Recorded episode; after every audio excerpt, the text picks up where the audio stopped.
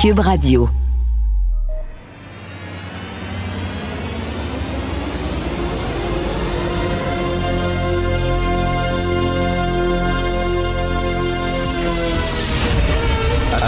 Attention, cette émission est laissée à la discrétion de l'auditeur. Les propos et les opinions peuvent choquer. Peuvent choquer. Oreilles sensibles s'abstenir. Richard Martineau. Martino. Un animateur pas comme les autres. Richard Martineau. Cube Radio. Bonjour, bon lundi, merci d'écouter Cube Radio. Il n'y a rien qui justifie le terrorisme. Rien, aucune cause ne justifie le massacre d'innocents. C'est ce que répétait Albert Camus à l'époque, hein, pendant la guerre d'Algérie. Et je comprends fort bien la détresse, la colère, la rage des Algériens qui sont euh, écœurés du colonialisme français, mais aucune cause ne justifie la mort d'innocents. Alors, on s'entend là, euh, les gens du Hamas, ce ne sont pas des résistants, ce ne sont pas des combattants, ce sont des terroristes, point. Rappelez-vous, au lendemain de la crise du FLQ, lorsqu'on a découvert le corps de Pierre Laporte dans un, un coffre d'automobile tué par le FLQ, lorsqu'il y a eu le, kidnapping de James Richard Cross, un attaché commercial britannique, euh, René Lévesque a pas dit oui, mais. Il a pas dit oui, mais faut comprendre, vous savez, les Québécois, oui, mais peut-être qu'effectivement, ils sont allés trop loin. Il a pas dit oui, mais. Il a pas, il a pas hésité une seule seconde. Il a tout de suite, et sans mâcher ses mots, condamné euh, les gestes du FLQ. On écoute Jean-François, justement, cet extrait-là d'un discours euh, assez remarquable de René Lévesque. Ceux qui, froidement et délibérément, ont exécuté M. Laporte, après l'avoir vu vivre et espérer pendant tant de jours, sont des êtres inhumains. Ils ont importé ici, dans une société qui ne le justifie absolument pas, un fanatisme glacial et des méthodes de chantage à l'assassinat qui sont celles d'une jungle sans issue. Si leur sauvagerie reflétait si peu que ce soit le vrai Québec, on voudrait s'en aller à jamais le plus loin possible. On ne peut que leur souhaiter le pire des châtiments, de vivre assez longtemps pour voir qu'ils ne représentent rien ni personne de valable, que leurs gestes étaient non seulement criminels, mais insensés. Ceux qui, à la direction de l'État, sont allés jusque-là, ont certes cru qu'ils y étaient obligés. Nous croyons, nous, qu'ils ont fait une grave erreur. Maintenant qu'ils savent, comme nous tous, ce que cela a coûté, il nous semble qu'ils devraient trouver la force de reconsidérer leur position, en songeant désormais par-dessus tout à sauver celui qui est encore vivant. Il nous semble que cette force serait plus vraiment grande et enfin compte plus ferme sur l'essentiel que la présente rigidité. On venait de découvrir le corps de Pierre Laporte. Euh, euh, James Richard Cross n'était toujours pas libéré. Et c'était très clair. Ce sont des sauvages, ce sont des gens inhumains qui utilisent des méthodes d'un fanatisme glacial. Euh, S'ils représentaient le Québec, on voudrait vivre partout sauf au Québec. C'était clair, il n'a pas hésité deux secondes. Et il l'a vu tout de suite aussi, René Lévesque, à quel point le FLQ faisait reculer son option, à quel point c'était contre-productif. Alors moi, des gens dans la rue en train de célébrer des massacres d'enfants, de personnes âgées, de jeunes qui s'étaient rassemblés pour écouter de la musique, comme au Bataclan. Euh, je trouve ça glacial pour reprendre les mots de René Lévesque et je trouve hallucinant que des gens se sont réjouis ce week-end de ce qui s'est passé là-bas. Martino. Le cauchemar de tous les woke.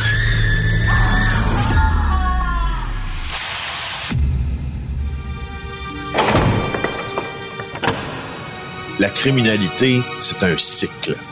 Et tu vois, le nouveau procès va se dérouler sans qu'aucun témoin ne se présente à la barre. L'histoire des criminels racontée par l'unique journaliste d'enquête, Félix Séguin. Alors, les dirigeants de Pornhub savaient pour la pornographie juvénile un texte euh, important aujourd'hui dans le Journal de Montréal. Évidemment, ni toi ni moi, euh, Félix, on regarde des sites porno. Il n'y a jamais personne qui regarde. Hein. Je sais pas comment ça se fait. C'est si populaire que ça. Mais jamais personne est allé là. Ou alors, quand ça pop sur ton écran, c'est comme ça. C'est parce que c'était pas toi. là. C'est quelqu'un qui s'est emparé de ton ordinateur. Mais bref, écoute, il le savait depuis longtemps qu'il y avait des vidéos problématiques. Oui, oui, oui, Richard. C'est probablement euh, une. Moi, je, je, je, pense là, qualitativement, là, c'est une des grosses nouvelles de, du, du printemps, celle de Jean-François Cloutier, là, du bureau d'enquête. Euh, ce qui nous apprend, au fond, c'est que donc les dirigeants de Pornhub savaient, étaient au courant, en connaissance de cause pour ce qui est de la porno juvénile qui était diffusée sur leur fameux site. Il y a des courriels, il y a des messages textes, il y a des extraits d'interrogatoires qui nous font voir cette affaire-là de façon totalement nouvelle et troublante aussi. Bravo à Jean-François euh, Cloutier d'avoir mis la main là-dessus. Alors, ce qui s'est passé, c'est que ces, courriels-là auxquels je réfère, j'ajoute à ça des messages sur Teams et etc. Ça a été euh, ça a été rendu public en septembre et consulté par notre bureau d'enquête dans une procédure dans le cadre d'un recours collectif en Californie contre Pornhub. Alors là, il y a plein de documents. Évidemment, dans un recours collectif, là, la partie, la défendresse et le demandeur, mais surtout la défendresse dans ce cas-ci, doit produire des documents. Et puis les demandeurs peuvent en produire aussi. Et c'est de là qu'il les a eu. Alors, Maintenant que tout ça s'est dit, tu sais que cette procédure judiciaire-là, ça, on, en a déjà parlé de la procédure judiciaire. Ça a été initié par euh, une jeune fille qui a vu des vidéos d'elle alors qu'elle avait 16 ans se retrouver sur Pornhub à son insu. Et là, euh, euh, dans ce recours-là, on dit que pendant une décennie au moins, là, MindGeek, le fameux MindGeek de Montréal, parce que pour ceux qui ne savaient pas, le Pornhub, le siège social est à Montréal, a reçu et distribué de la pornographie juvénile en retour de bénéfices financiers, donc en profiter du trafic sexuel d'enfants. OK? Alors, allez voir sur le site aujourd'hui. Allez voir sur le site. Euh, il y a eu un interrogatoire hors cours en novembre 2019 qui est maintenant reproduit. Là.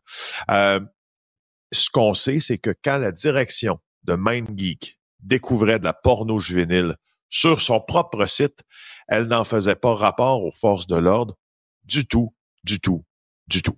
Il essayait de cacher euh, ça, il mettait ça sous le tapis. Eh, exactement. Euh, puis les documents dépeignent même une entreprise qui était beaucoup plus préoccupée par sa rentabilité euh, qu'un resserrement des règles, parce que le resserrement des règles aurait pu avoir des, des conséquences sur le trafic euh, du site.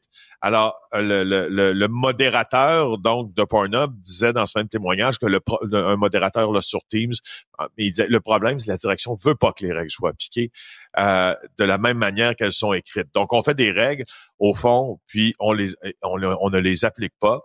Et, et tu vois, les documents là, c'est très très très très très très clair moi, ça me fait, ça me fait honnêtement un peu freaky. Écoute, euh, j'espère qu'on va être extrêmement sévère parce que c'est pas une entreprise comme une autre, une entreprise de vidéos porno. Là. Ils doivent euh, montrer euh, patte blanche en maudit et de savoir que il y a des vidéos comme ça qui circulaient. Puis finalement, écoute, il y, a presque personne qui vérifiait les vidéos là, parce qu'on pouvait. Il y a une personne.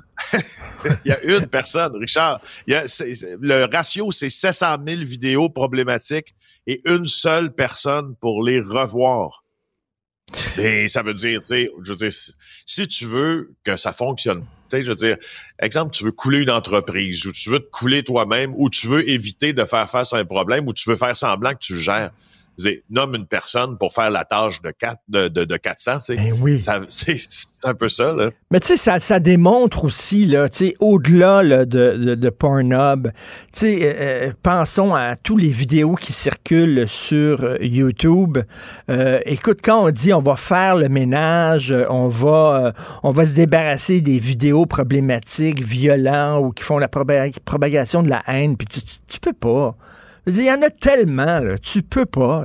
C'est impossible. Ben, non, oui, je, je, comprends, je comprends, je, ouais. je, comprends bien tout ça. C'est juste que moi, c'est le compas moral des. Oui, non, non, mais je, tout à fait, je ne justifie absolument pas euh, les, les, gens de Pornhub, là, absolument pas du tout. Là. Je comprends. Mais, euh, mais c'est quand même, écoute, j'espère qu'on va être extrêmement sévère pour ça, parce que ça, c'est la pointe de l'iceberg. Parce qu'on parle de vidéos juvéniles, mais il y avait peut-être aussi des viols là-dedans, il y avait peut-être aussi euh, euh, de la bestialité, euh, de, la torture, je sais pas, là, n'importe quoi. Là. Euh, vous avez une vidéo, envoyez-le nous, puis on va le mettre en ondes sans vérifier quoi que ce soit. Puis après ça, les gens, ben, ça va faire des clics. Ça va être bon pour le business. Oui, ouais, tu as, bien, ben, as, bien, as bien raison, bien réfléchi. Euh, Est-ce que nos lois sont trop fermes pour lutter contre ben, Pornhub? Tu viens d'en parler, euh, j'imagine que oui. euh, oui, ben oui, je viens d'en parler, mais je t'ai pas parlé des lois encore. C'est pour ça que je, je, je, j'aime bien là, cette relance. Euh, encore une fois, un article de, de, de Jean-François Cloutier. Nicolas Brasseur est à la recherche aussi, là, épaulé dans ce dossier. C'est intéressant ce que, ce que Jean-François rapporte il rapporte un trou dans la réglementation qu'utilise Pornhub ou que Pornhub semble avoir utilisé au cours des dernières années pour contourner ce qui était déjà en place. Alors, euh, et euh, dans une lettre là, datée du 29 septembre, c'est, ça, ça vient tout chaud, là. Écoute, il y a 26 procureurs généraux d'États américains qui s'adressent à Halo pour ton information, Halo, c'est l'ancien MindGeek. MindGeek, okay. c'est celui qui opérait, qui possédait Pornhub. Maintenant, ça s'appelle Halo. OK?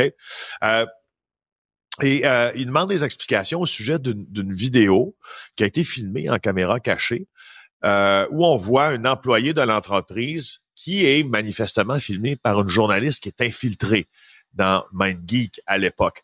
Euh, et l'employé en question, un, il s'appelle un gestionnaire de produits techniques.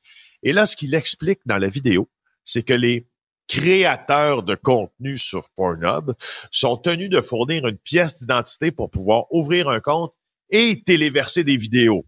Jusque-là, c'est assez simple. Mais ils ne sont pas tenus de montrer leur visage dans les vidéos, dans, les vidéos qui sont déposées. Donc, ce que, ce que l'employé affirme, au fond, c'est que il n'y a aucun moyen de vérifier si la personne qui a ouvert le compte est la même que celle qui figure dans les vidéos. Ben, Et voyons. là, la journaliste lui pose la question, je te cite au texte. Moi, ça, c'est, c'est, c'est, c'est très fort. Début de la citation. Est-ce que les violeurs utilisent cet échappatoire, je me reprends. Est-ce que les violeurs utilisent cet échappatoire pour téléverser du contenu présentant leurs victimes? L'employé répond, bien sûr, bien sûr. Bien sûr. Alors, Écoute, oui, donc tu peux pas savoir si c'est la fille, mettons, qui décide d'elle-même, elle a fait une vidéo, puis qu'elle a posté ça, que c'est une décision, ou alors que c'est son chum qui s'est vengé, que c'est un agresseur, quelque chose comme ça. Impossible de faire, de faire ça parce que la personne qui met ce vidéo-là en ligne euh, euh, montre pas son vrai visage. Écoute, Ben non, c'est ça. Donc, donc, donc, ça peut être évidemment qui peut euh, déposer ses vidéos en ligne? Moi, toi, quelqu'un qui veut euh, avoir une carrière dans, dans le domaine de 3X, la pornographie, mais aussi quelqu'un qui s'adonne à la traite de personnes, bien sûr, qui on regarde pas. Mais- Alors, écoute, les procureurs américains on leur a donné 30 jours à, à, à Halo maintenant pour s'expliquer, tu sais, à cette, euh, s'expliquer de ce, ce, ce par, par rapport à ce nouveau revers-là. Écoute, dans les derniers jours aussi en Californie, une seconde poursuite, elle, de 620 millions de dollars US, bien sûr, euh, déposée contre MindGeek. Et pendant ce temps-là, euh, au Canada, on cherche assez, euh, on cherche ce qu'on a fait de, de conséquent pour euh, pour mater euh, MindGeek. Puis euh, franchement, on trouve pas Incroyable. grand-chose. hein. Écoute, un texte vraiment là, euh, euh, incroyable de Jean-François Cloutier aujourd'hui à lire dans le Journal de Montréal. Merci beaucoup, Félix Séguin. On se reparle demain. Merci, au Salut, revoir. bonne journée. Oui, bien. Avis à la gauche. Ben oui, on le sait. Martineau, ça n'a pas de bon sens comme il est bon. Vous écoutez Martineau. Cube Radio. Cube Radio. Cube Radio. En direct à LCN.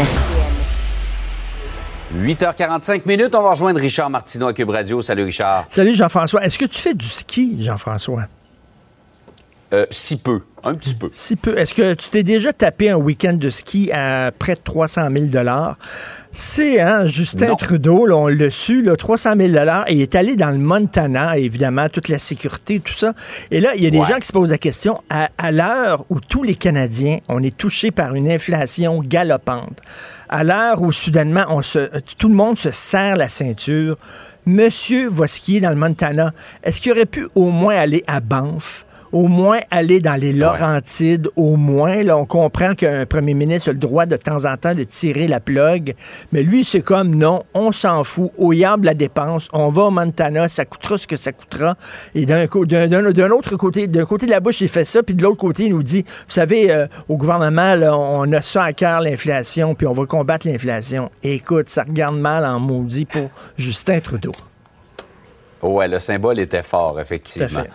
Richard, pour revenir sur les événements de la fin de semaine, euh, le conflit euh, israélo-palestinien qui s'est embourbé, on ne sait pas où ça va nous mener avec ce massacre commis, les répliques de l'armée israélienne. Euh, toi, tu voulais revenir, entre autres, sur les célébrations qui ont eu lieu à, certains endroits et des gens qui étaient heureux de ce qui s'est ben, passé. Tout à fait, des centaines de personnes qui marchaient dans les rues de Montréal. Je ne pensais jamais voir ça dans ma vie, Jean-François des gens se réjouir d'une attaque terroriste parce que c'est ce que c'est. C'est une attaque terroriste. On n'est pas là à, l'heure des oui mais. Oui, mais la politique israélienne contre les Palestiniens, oui, mais non, non. Ce sont des terroristes qui sont débarqués exactement comme ils ont fait au Bataclan. Tu te souviens au Bataclan ah à, Paris, il y a des terroristes qui sont débarqués dans une salle de spectacle où des jeunes s'étaient réunis pour écouter de la musique et on les avait massacrés. Et c'est ça. Entre autres, il y avait un rave, 260 jeunes qui ont été tués à bout portant. On les regardait dans les yeux, puis on leur tirait dessus.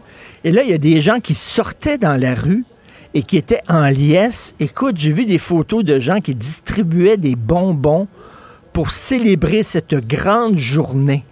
Et là, je, reprends les mots de Marc Miller. C'est rare que je, cite Marc Miller de façon euh, positive, le ministre fédéral de l'immigration, mais il a écrit sur Twitter, J'ai honte, je suis dégoûté de voir ces scènes glorifiant la mort et la terreur à Montréal, la ville que j'aime, la ville que je représente. Le Hamas est une organisation terroriste et personne ne devrait glorifier sa violence sanglante.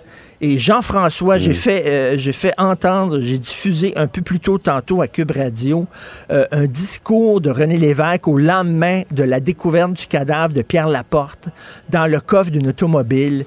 Et il ne mâchait pas ses mots. Il disait ce sont des gens inhumains qui ont fait ça. Ce sont des sauvages, ce sont des barbares. Ils méritent un châtiment exemplaire.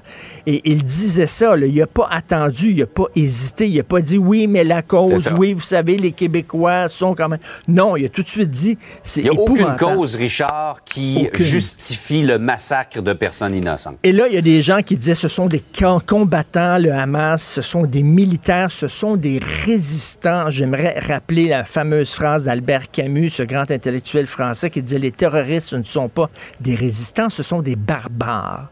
Alors, après ça, il va avoir, il va avoir le temps de discuter, euh, de réfléchir sur effectivement ce qui se passe dans cette région-là. Mais là, c'est vraiment des terroristes. Écoute, on a tué des mm. enfants de deux ans à bout portant. On a kidnappé des grands mamans de 85 ans. Ça n'a aucun sens ce qui se passe là. De voir qu'il y a des Montréalais qui, sont, qui se sont réjouis de ça dans les rues, et ça me glace le sang, littéralement. Et je pense que je ne suis pas Incroyable, effectivement. Et on ne sait pas où ça va nous conduire, tout ça avec peut-être d'autres massacres qui s'en viennent, mais dans la bande de Gaza, cette fois-là, par les forces israéliennes, où ça va s'arrêter, euh, ce, ce tourbillon, cette spirale de la violence là-bas. Euh, Richard, il euh, faut revenir sur le dossier de Pornhub parce que nos, collègues du bureau d'enquête ont trouvé des informations intéressantes. Officiellement, Pornhub combat la, pornographie euh, juvénile, mais dans les faits, c'était moins évident, mettons. oui, un texte incroyable de Jean-François Cloutier y a eu accès à des échanges de courriels à l'intérieur de MindGeek, hein, la fameuse entreprise qui dirige Pornhub. Et on savait qu'il y avait des vidéos de porno juvénile. Une jeune fille, entre autres de 16 ans, là, contre son gré, on avait mis en ligne des vidéos d'elle dans une relation sexuelle. Ils le savaient fort bien. sur papier, ils ont dit oui, oui, oui, on va vérifier. Mais écoute, ils ont l'air à s'en foutre totalement. Il y a une personne qui devait vérifier 700 000 vidéos. T'imagines, le, le gars passe ses journées à regarder des vidéos porno. Il ne doit pas avoir une grande vie sexuelle quand il arrive à la maison. Parce qu'on m'a dit, quand tu fais du pain à longueur de jour, pas sûr que tu, tu vas chez vous puis tu prends une tranche de pain. Ça m'étonnerait. Et, honnêtement, Richard, une personne pour scruter 700 000, vidéos, ça veut dire qu'on donne pas une très grande importance. Ça va prendre des mois à cette personne-là à faire le travail. Ben écoute, on s'en fout totalement. Donc, on parle, il y a peut-être des vidéos d'inceste là-dedans, il y a peut-être des vidéos d'agression sexuelle, il y a peut-être des vidéos, des vidéos de bestialité et tout ça. Eux autres, ils veulent faire du clic et c'est tout. J'espère qu'on va être extrêmement sévère envers, Pornhub parce que c'est pas une entreprise comme les autres, OK? Des entreprises comme ça mm. spécialisées dans la diffusion de porno vidéo, je comprends, le si c'est entre euh, adultes majeurs et consentants, c'est une chose, mais tu sais, à un moment donné, c'est pas euh, trois prises, t'es retiré, là, c'est une prise, t'es retiré. Tu fais pas attention mm. à ça. On devrait retirer le permis à cette entreprise-là de pouvoir euh, continuer à faire des affaires ça n'a pas de sens. Ils sont totalement irresponsables. Ils ont menti justement face aux autorités. Donc ça, c'est un vidéo. C'est l'histoire. C'est une personne, en fait, euh, elle avait une vidéo d'elle lorsqu'elle avait 16 ans. Elle a poursuivi les gens de MindGeek. Donc c'est ce procès-là, mais elle n'est pas seule, certainement. Et euh, ça, c'est une entreprise hein, qui est ici, à Montréal, qui a ses bureaux, son siège social mm. sur le boulevard des Carrés à Montréal. Richard, passe une belle journée malgré tout ça et on se reparle demain. Bonne journée. Si l'actualité était un vase brisé, ce serait lui qui recollerait les morceaux. Martino. Le choix des connaisseurs.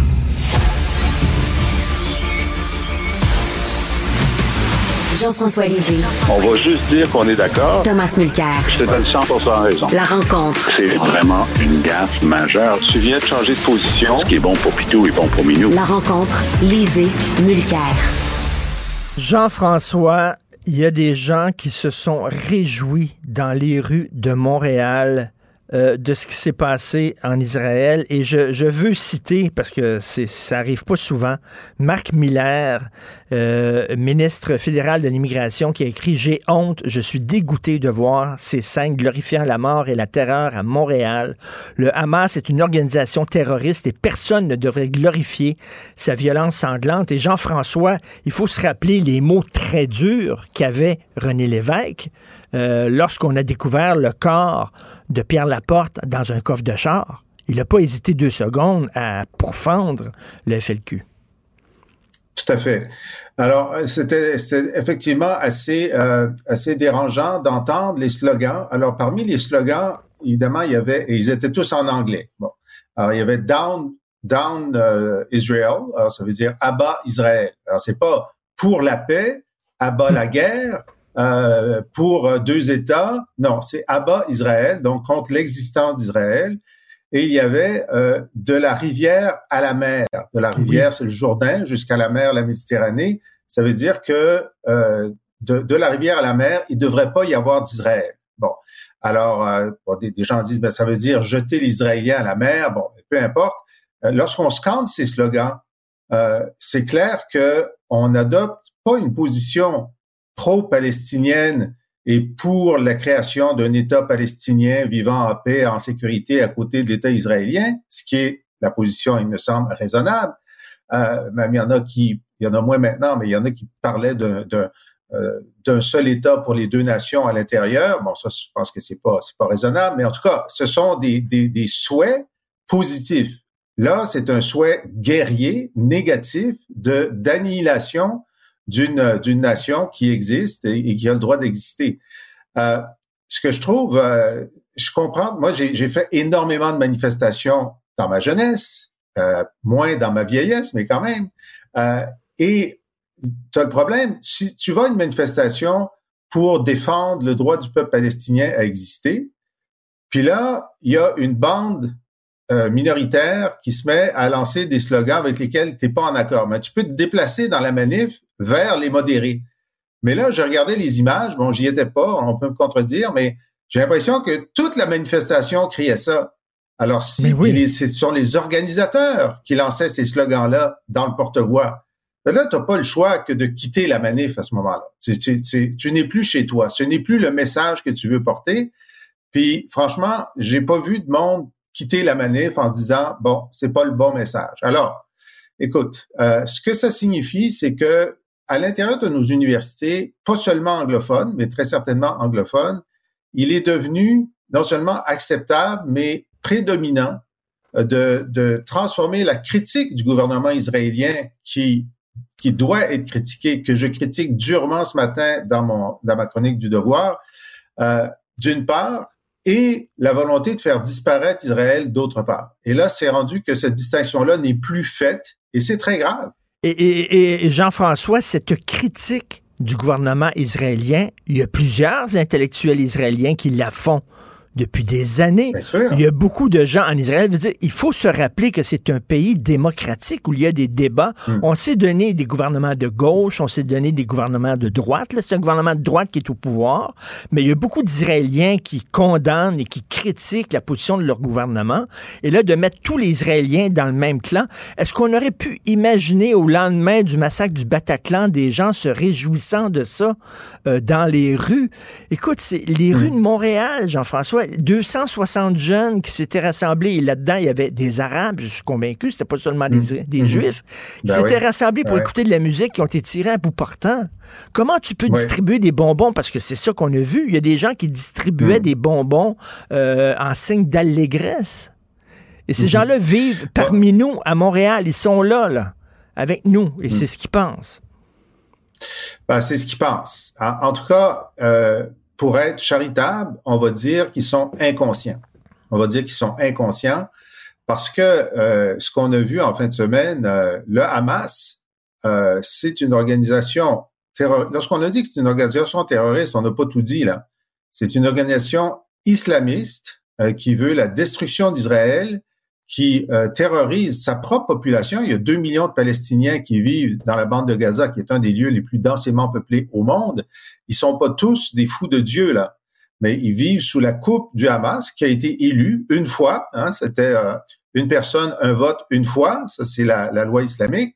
Euh, une fois que tu es au pouvoir, tu y restes. Et, euh, et donc les militants radicalisés donc sont tellement racistes anti-israéliens que pour eux, ce sont des sous-hommes, les, Israéliens, les Juifs, en fait. Les Juifs sont des sous-hommes, ce sont des, des, antisémites. Et donc, tuer un Juif, c'est euh, faire plaisir à Dieu. Dans leur version dévoyée de, de l'islam, c'est faire plaisir à Dieu. Et de toute façon, s'ils meurent dans cette opération, ben, ils deviennent des martyrs et ils ont droit euh, à 72 vierges aux yeux noirs, comme tu le sais. Mmh, Maintenant, ce mmh. qu'on dit jamais, c'est que avant d'arriver aux 72 vierges, une fois que tu es au paradis, tu dois franchir euh, sept ou huit portes.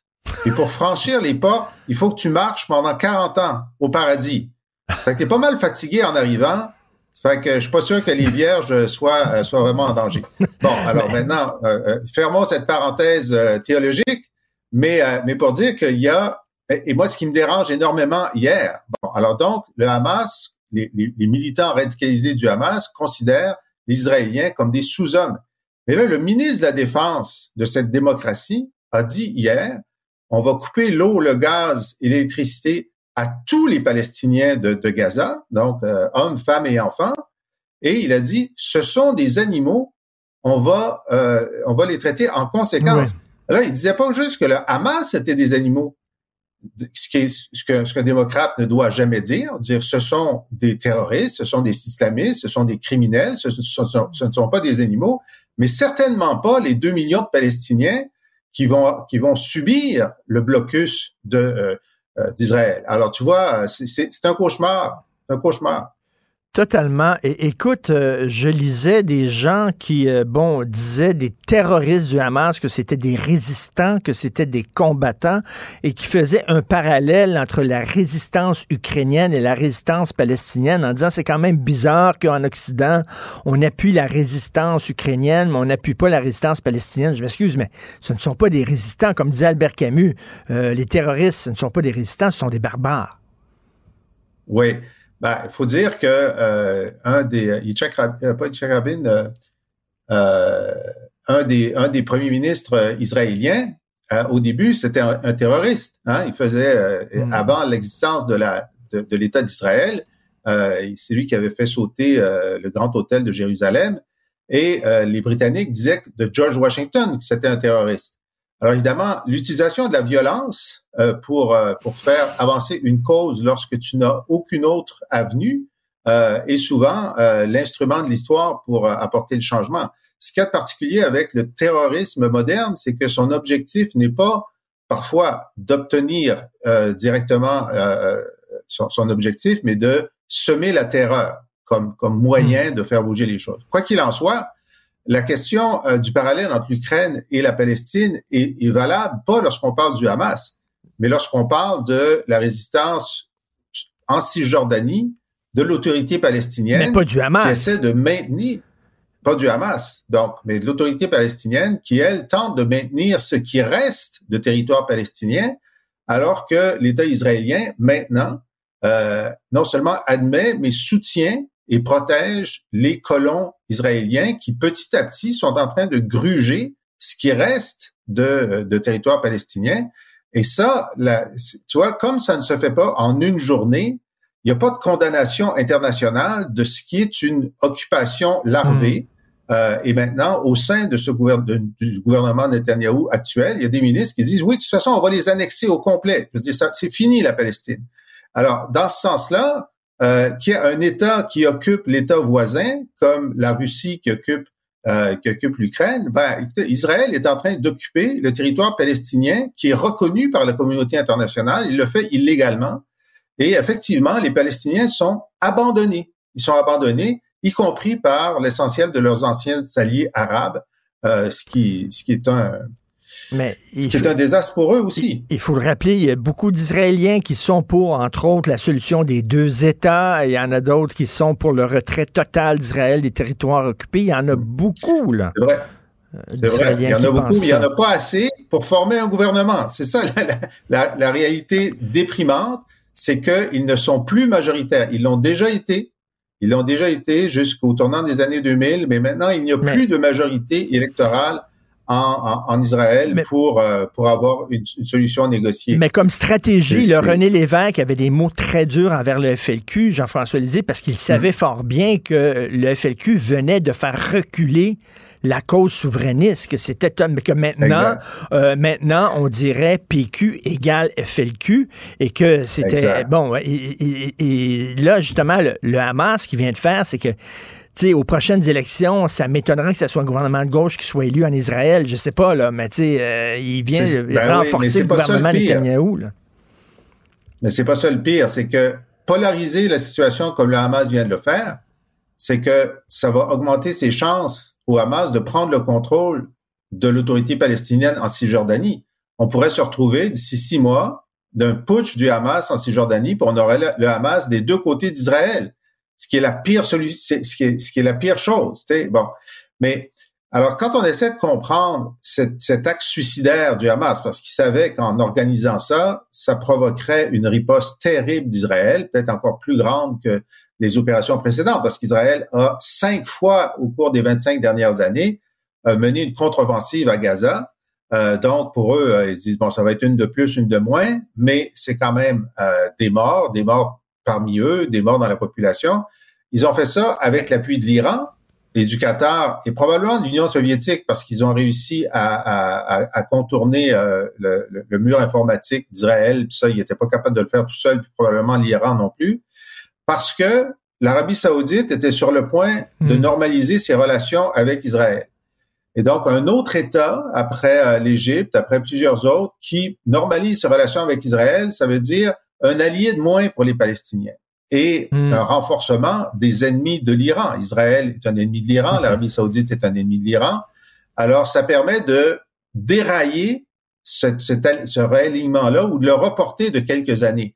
Alors, tu sais, on est dans les mauvaises solutions, là. Mais, on mais est c'est ça, Jean-.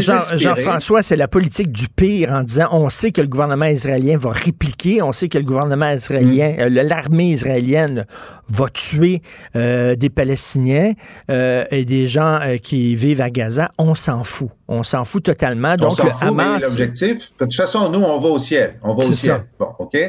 Et puis, on a une journée de gloire suivie d'une répression terrible, mais on a, c'est quand même pour eux une journée de gloire, ce qui s'est passé. Comme le 11 septembre pour Al-Qaïda, c'est une journée de gloire. Ensuite, ils ont été euh, envahis, décimés, etc. Pas complètement, mais quoi qu'il en soit. Mais leur objectif stratégique avec l'Iran, c'est de dire, bon, ben là, l'Arabie saoudite pourra pas rétablir des relations normales avec Israël pour la pour quelques années. Ça va leur tarder de quelques années. Alors pour eux, Mm. c'est toujours ça de prix. Au Moyen-Orient, les jeux d'alliance et de contre-alliance, c'est de c'est extraordinairement compliqué et sans scrupule. Il faut dire ce qui est.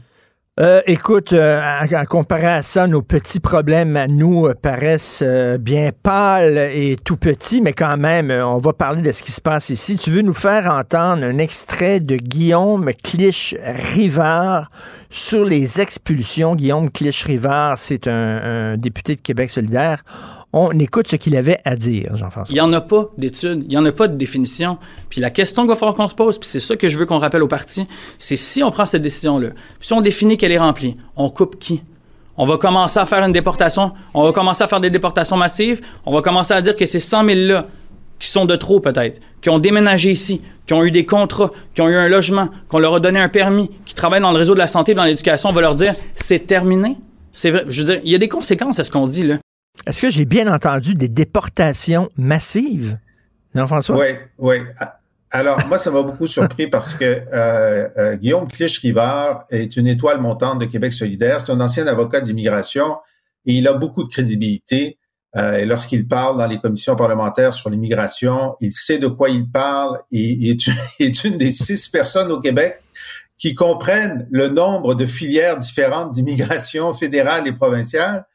Et donc, c'était très étonnant euh, qu'il fasse une déclaration aussi stupide. Je veux dire, c'était complètement stupide parce que euh, personne ne parle de déportation ou d'expulsion. Il est question de savoir est-ce qu'on va accepter que, alors qu'il y a quelques années, on avait 30 000 temporaires par année au Québec, on en a maintenant 470 000. Est-ce qu'on accepte que c'est la nouvelle normalité ou même que ça puisse augmenter l'an prochain? Si la tendance se maintient, on devrait en avoir 600 000 l'an prochain. Donc, euh, la question qui était posée dans cette conférence de presse euh, de jeudi dernier, c'était est-ce qu'on a atteint ou excédé notre capacité d'accueil? Alors, euh, les temporaires, on les déporte pas. Ils terminent leur permis temporaire. D'ailleurs, la plupart des étudiants étrangers, à la fin, quand ils ont leur diplôme, ils s'en vont. On essaie de les, retenir souvent, mais ils s'en vont d'eux-mêmes. Les travailleurs agricoles qui viennent passer six mois, ils veulent retrouver leur famille après. Et ensuite, on se dit, bon, ben, est-ce qu'on va leur donner autant de permis la prochaine fois que la dernière fois? Alors, il n'est jamais question de déportation, surtout lorsqu'on, ben, surtout lorsqu'on parle des temporaires. Il n'y en est jamais question. Alors, pourquoi est-ce que euh, le porte-parole de Québec solidaire en question d'immigration a-t-il senti le besoin de d'agiter le spectre de la déportation euh, pour l'insérer dans le débat qui était relativement apaisé jusqu'à maintenant sur les seuils d'immigration? Euh, je, je, pose la question. Je ne connais mmh. pas la réponse parce que moi, je, je, je, présume de sa compétence et de sa bonne foi, mais est-ce que c'est parce que tout le monde maintenant, les péquistes bien sûr, mais les libéraux aussi, euh, beaucoup d'experts disent là, il y en a trop. Il y a trop de temporaires, il y a trop d'immigration, ça pose des problèmes de logement, ça pose des problèmes de garderie, dans le service de santé, etc. Donc, faut réduire. Donc, on, on, était en train d'avoir cette discussion-là. Et lui introduit l'idée que discuter de ça, c'est faire des déportations massives. Je, je, je, trouve ça déplorable et condamnable. Et j'espère, Guillaume euh, Clich-Rivard, je ne vous connais pas personnellement, mais j'ai de l'estime pour vous. Je vous appelle à corriger, à retirer vos paroles, à dire que vos paroles ont dépassé votre pensée et que bien sûr qu'on peut décider de réduire le nombre de temporaires sans parler de déportation et que vous ne le ferez plus. Voilà l'appel que je vous lance aujourd'hui. Et c'est un, un débat très émotif, hein, le, débat sur l'immigration. Il faudrait mettre nos émotions de côté et en parler froidement en regardant les chiffres. Froidement. En regardant euh, les chiffres et surtout lorsqu'on est spécialiste de la question, ne pas dire de stupidité. Hein? C'est ça, c'est ça qui est. Alors moi, que ce soit à gauche ou à droite, que ce soit des gens qui trouvent qui ça, je, comprends, euh, je comprendrais de dire, puis il a dit presque ça. Ben, là, il y a 470 000 temporaires, puis peut-être qu'on est capable, peut-être qu'on est capable, puis on devrait, leur position, c'est on devrait tous les accepter. Tous ceux qui veulent devenir permanents, on devrait les, accepter. Bon, on peut en débattre. Moi, je pense que les chiffres montrent qu'on a la pire crise du logement et que euh, il y avait un, un sondage Ipsos la semaine dernière, 78% des Canadiens pensent qu'on devrait faire une pause dans l'immigration ben jusqu'à ce que la crise du logement se résorbe. Bon, il y a 78 des Canadiens qui comprennent la loi de l'offre et de la demande. Ça, c'est une, c'est une très bonne nouvelle. Bon, maintenant, si M. Clich-Rivard pouvait aussi accepter la loi de l'offre et de la demande, euh, on serait, on ferait un grand, projet, un grand progrès. Merci beaucoup, Jean-François. On rappelle hein, que le mardi, euh, Thomas euh, est, en train d'enseigner, donc il n'est pas avec nous les mardis. merci, bonne joie. Écoute, hein, rapidement, est-ce qu'il y a des gens autour de toi, des amis, des gens de la famille qui sont allés voir Testament et qu'est-ce qu'ils en ont pensé? Ah, ils n'osent pas m'en parler. Parce que Jean-François n'était pas aussi enthousiaste que moi, rappelons-le. Merci beaucoup, Jean-François Lisée. À demain. Salut. Merci. Salut. Martineau, il n'y a pas le temps pour la controverse. Il a jamais coulé l'eau sous les ponts. C'est lui qui la verse. Vous écoutez Martineau. Cube Radio. Je te rappellerai que 1,3 milliard, 44 milliards de dollars. C'est beaucoup, beaucoup d'argent. À partir de cet événement-là, il y a eu un point de bascule. Un directeur de la section argent, pas comme les autres. Yves Daou.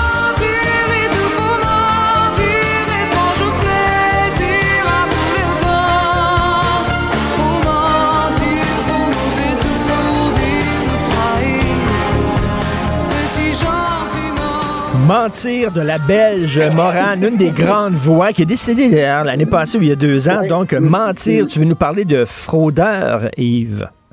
En fait, dans son refrain, elle dit mentir, il te faut mentir, étrange plaisir en tous les temps. Écoute, Richard, le rapport de Equifax qui vient de sortir, imagine-toi, le nombre de gens qui font des fraudes immobilières, excuse-moi, fraudes hypothécaires a doublé depuis un an au Québec, passant de 7 à 14% Au pays, c'est à peu près 18,8% euh, mais ça a doublé au Québec. Et fraude hypothécaire, c'est pas compliqué, c'est selon Equifax, c'est les gens qui cachent lorsqu'ils demandent des prêts hypothécaires le revenu, les actifs, donc ils mentent là-dessus.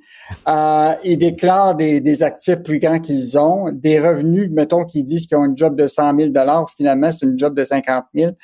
Écoute, Attends, es-tu en train de parler, es-tu en train de parler de Donald Trump, toi là? C'est ce qu'il a fait littéralement. Lui, il est en procès pour ça, mais. Ah, exactement. Mais en fait, c'est quoi? Ce qui est fascinant, c'est que c'est pas un crime pour lequel on peut te mettre en prison.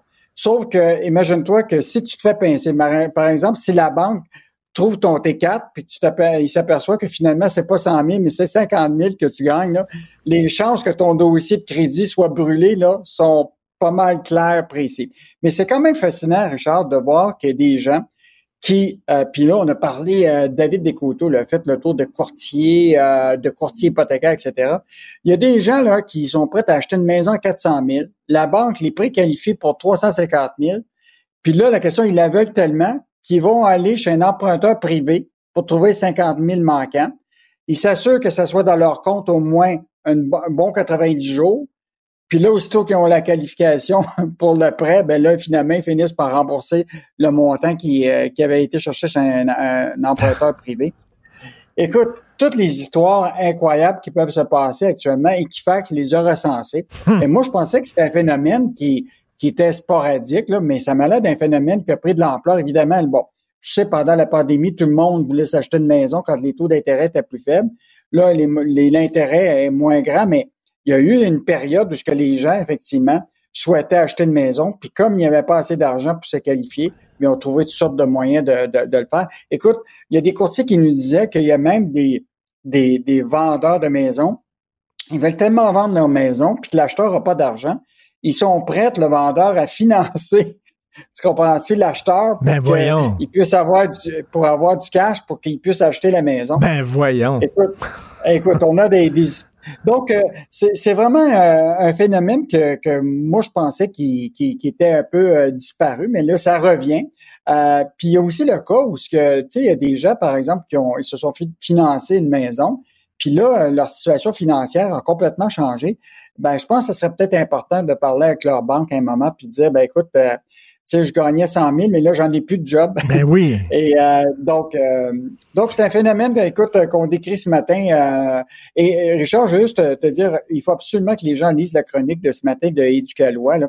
Ce qui pourrait arriver si vous ne payez pas votre hypothèque. Parce que tu sais, on en a parlé la semaine dernière, puis les hypothèques, là, ça va devenir la, la, grosse question dans les trois prochaines années. Est-ce qu'on appelle la bombe hypothécaire ou est-ce que les gens qui doivent renouveler à taux fixe euh, pourront pas le renouveler parce qu'ils n'ont probablement pas les mhm. moyens de payer euh, les intérêts. Mais là, ce qu'on apprend de cette chronique judiciaire-là, c'est que il faut rappeler que la banque a tous les droits sur ta maison. si tu payes pas tes taxes municipales, tes taxes scolaires, puis tu n'es pas capable de payer ton, ton la, la banque va mettre la main. Ils deviennent propriétaires, ils vont mettre la main sur ta maison. Donc, écoute, mentir à la banque, c'est pas un service que tu te rends. Au contraire, là, tu te rends pas un service par mentir, puis pas être capable de payer tes, ton ben hypothèque parce que tu n'as plus d'argent, ben là, ça veut dire que la banque, là, ce qui va arriver, c'est qu'elle devient propriétaire. Euh, elle devient euh, et là, elle va faire un, à un moment, elle va, elle va arriver avec un avis euh, de ce qu'on appelle un préavis hypothécaire. Tu vas avoir 60 jours pour pour réagir puis payer pas juste les ton, ton prêt puis tes intérêts, mais payer les, les arriérés sur les intérêts. Puis la question, c'est que là, tu peux peut-être forcer la banque à vendre ta maison si elle a de la valeur, ta, ta maison, mettons qu'elle vaut 350 000, puis que, mettons, tu dois 275 000, ben peut-être que c'est peut-être bon hmm. de forcer la banque à vendre ta maison. Donc, euh, les hypothèques, Richard, je te dis, on va en parler encore tous les deux pour les trois ben prochaines années.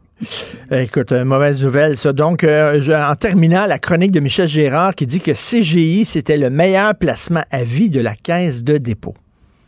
Écoute, ça, c'est vraiment incroyable, Richard. Là. Ça, c'est un fleuron du Québec. Et euh, juste te dire, ils sont des spécialistes dans les systèmes d'information. Et euh, en 2000, euh, autour de 2002, la, la Caisse avait décidé d'investir un milliard pour aider CGI à acheter, enfin en 2012, excuse-moi, d'acheter une compagnie qui s'appelle Logica. Et depuis ce moment-là, imagine-toi, l'entreprise a pris un bond incroyable. Écoute, quand la Caisse avait acheté ça, là, les actions, elle les avait achetées à 21,41 Aujourd'hui, c'est combien vaut l'action de CJ? 135 dollars. donc, donc aujourd'hui, là, c'est le meilleur placement que la Caisse de dépôt n'a pas fait. Là. Son gain net, là, selon Michel, à partir de son évaluation, c'est 4,6 milliards de dollars, dont 3,5 milliards ont déjà été encaissés par la Caisse. Et là, actuellement, ils ont 1,1 milliard sur les actions de CGI. Donc, euh, l'analyse que Michel fait, c'est que c'est le meilleur placement qu'on n'a pas fait. Et euh, ben, ça permet peut-être de compenser d'autres prêts qu'on a ou d'autres investissements que la Caisse n'a pas fait bien. Là. Bon, ben, c'est ça, Michel. Michel, c'est levé de bonne humeur parce qu'habituellement, il dénonce les mauvais placements de la Caisse. Mais là, il a décidé, tiens, de voir le verre à demi plein plutôt qu'à demi vide. Alors, les bons placements, c'est ça. Merci beaucoup, euh, Yves Daou. Oui. OK. D'ailleurs, Richard, important de suivre euh, toute la question du prix du baril de pétrole, parce que là, ce qui se passe en Moyen-Orient va avoir des impacts directement sur nos, euh, notre pompe à essence. On va s'en parler euh, probablement au cours des prochaines semaines. Tout à fait. Merci, Idaou. À demain. Salut. Bye. Salut, bye. Salut, bye. Joignez-vous à la discussion. Appelez ou textez le 187 Cube Radio 1877 827 2346. À Cube Radio, ce n'est pas toujours sérieux, même avec l'information. Bienvenue à Cube Radio. Chaque semaine, plongez dans l'humour de Jean-Denis Scott, qui croque l'actualité avec sa dose de moquerie dans les trolleries.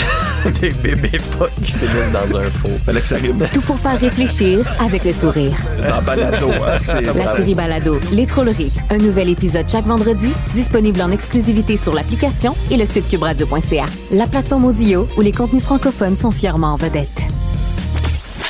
Martino. Le parrain de l'actualité.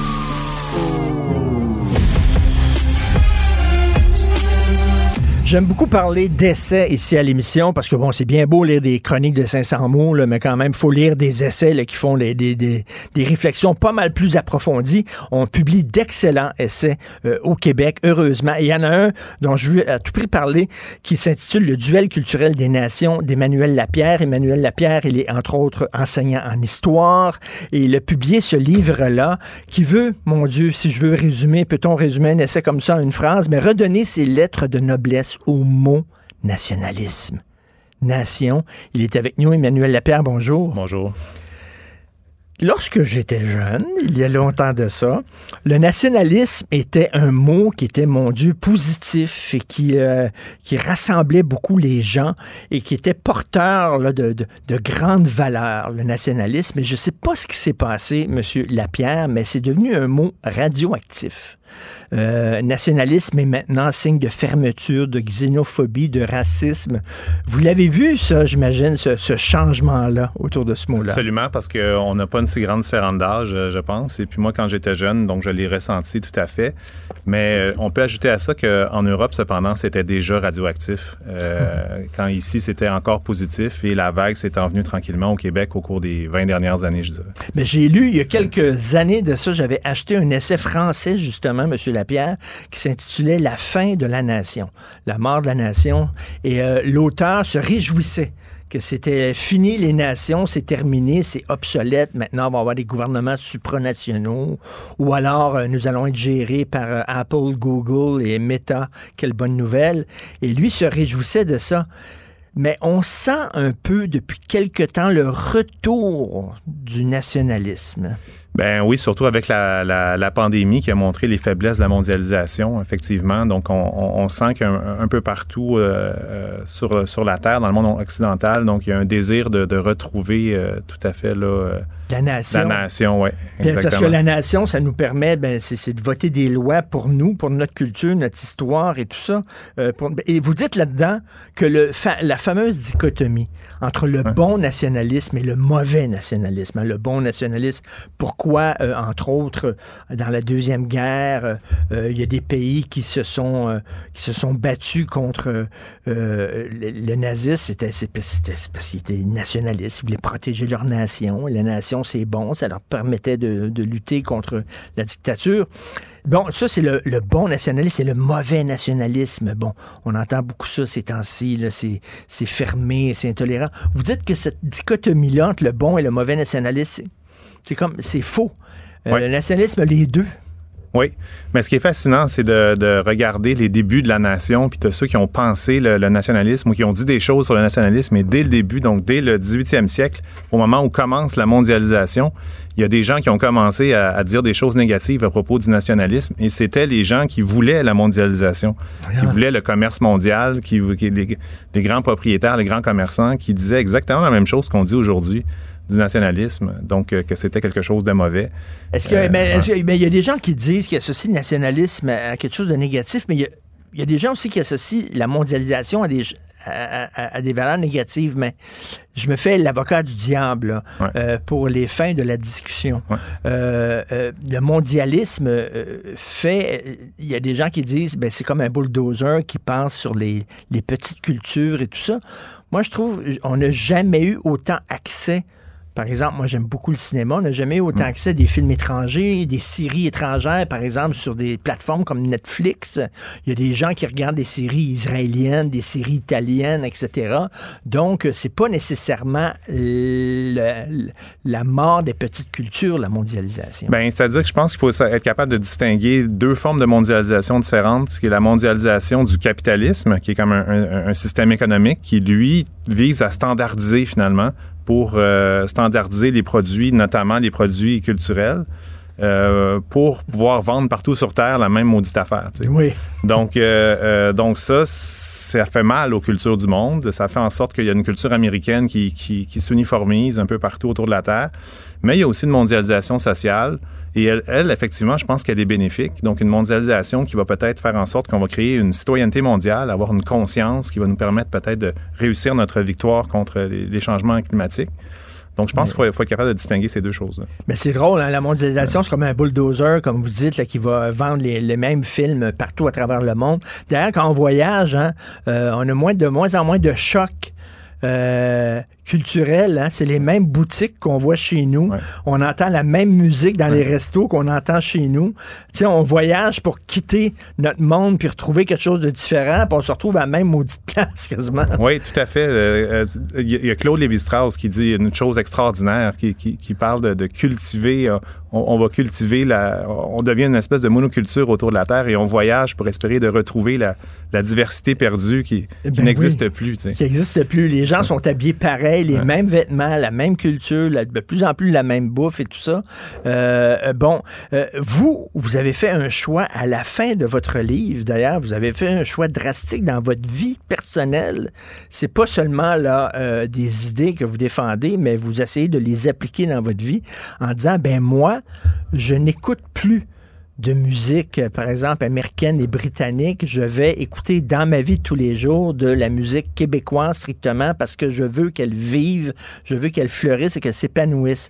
C'est assez drastique quand même comme décision. Pas strictement québécoise, mais euh, je, en fait, euh, c'est que oui. moi j'étais comme tout le monde euh, auparavant, c'est-à-dire que, ou en tout cas les gens de ma génération, je ne vais pas parler pour tout le monde, mais euh, je sais que les gens de ma génération et les plus jeunes aussi, parce que j'enseigne, donc j'observe leur comportement, ils m'en parlent. Je sais que 90 à 95 euh, de, de, ce qu'on écoute, euh, c'est ça vient des États-Unis ou en tout cas ça vient de l'anglosphère, oui. du monde anglo-saxon. Alors, euh, moi, c'est simplement ça. C'est dire, ben, globalement, l'Angleterre et les États-Unis représentent peut-être 5% de la population mondiale. Donc, ce que je vais écouter, ça va être... Pas seulement québécois, mais aussi peut-être de, oui, la, de n'importe où. Euh, L'idée, c'est ben, des petites cultures, de toutes les cultures. C'est de dire, euh, ben moi, je, ce qui vient des États-Unis, ce qui vient d'Angleterre, ben, ça va représenter à peu près 5 de ce que j'écoute pour que ça reflète leur poids, finalement, euh, sur la Terre. Euh, je vais écouter des choses qui viennent de l'Allemagne, euh, qui viennent de l'Afrique, qui viennent des films de n'importe où, finalement, de, ben, ben, et, et d'ici aussi, évidemment. Ben, c'est ça, parce qu'on parle de biodiversité, hein, c'est ouais. très important, là, mais la, la, même chose, la biodiversité, on peut l'appliquer aux cultures aussi. Là. Euh, si, euh, si la disparition de certaines espèces animales nous euh, terrifie, nous inquiète, ben, la disparition de certaines pratiques culturelles devrait autant nous inquiéter. Elle devrait nous terrifier parce que ce, ce, qui fait la sagesse humaine, c'est la culture. Donc, moins de culture, euh, moins on va être équipé pour faire face aux défis qui nous attendent, qui sont euh, titanesques. Là. Et lorsqu'on regarde, moi j'aime beaucoup le cinéma, lorsque je regarde des films étrangers et j'essaie comme vous d'en regarder le plus possible, euh, on se rend compte que finalement, bon, on est tous pareils. On a toutes les mêmes angoisses, on a toutes les mêmes peurs, on a toutes les mêmes inquiétudes. Et s'ouvrir à la culture des autres fait qu'on comprend mieux l'autre. Ben complètement. Euh, ben oui, tout à fait. Euh, plus on est au contact de l'autre, comme vous le dites, plus plus on le comprend et, et, plus on va être à même de, de, de, de, tisser des relations qui sont harmonieuses et euh, en, en, en, toute solidarité. Là. Mais bon, vous, vous êtes enseignant, vous enseignez à quel niveau? Au collégial. Au collégial. Vous le voyez, moi j'ai trois enfants, puis euh, ils regardent pas de films québécois, puis ils écoutent très peu de musique québécoise, mm. ils sont branchés sur de la musique euh, très anglo-saxonne, comme vous dites. Est-ce que ça vous désole? Est-ce que vous le comprenez? Mes enfants disent, ah, les films québécois, c'est trop déprimant tout le temps déprimant, j'ai eu ça, j'aime mieux regarder les films étrangers. On peut pas non plus les forcer. Est-ce que vous êtes pour l'imposition de quotas ou quoi? Euh, moi, je pense qu'il y a une lueur d'espoir là-dedans, c'est que quand je, quand on les met au contact, moi, je trouve que comme mes étudiants, quand je les mets en contact avec des choses différentes, ils sont ouverts. Ils sont ouverts. Peut-être que c'est parce que je suis pas leur parent, je sais pas. Là.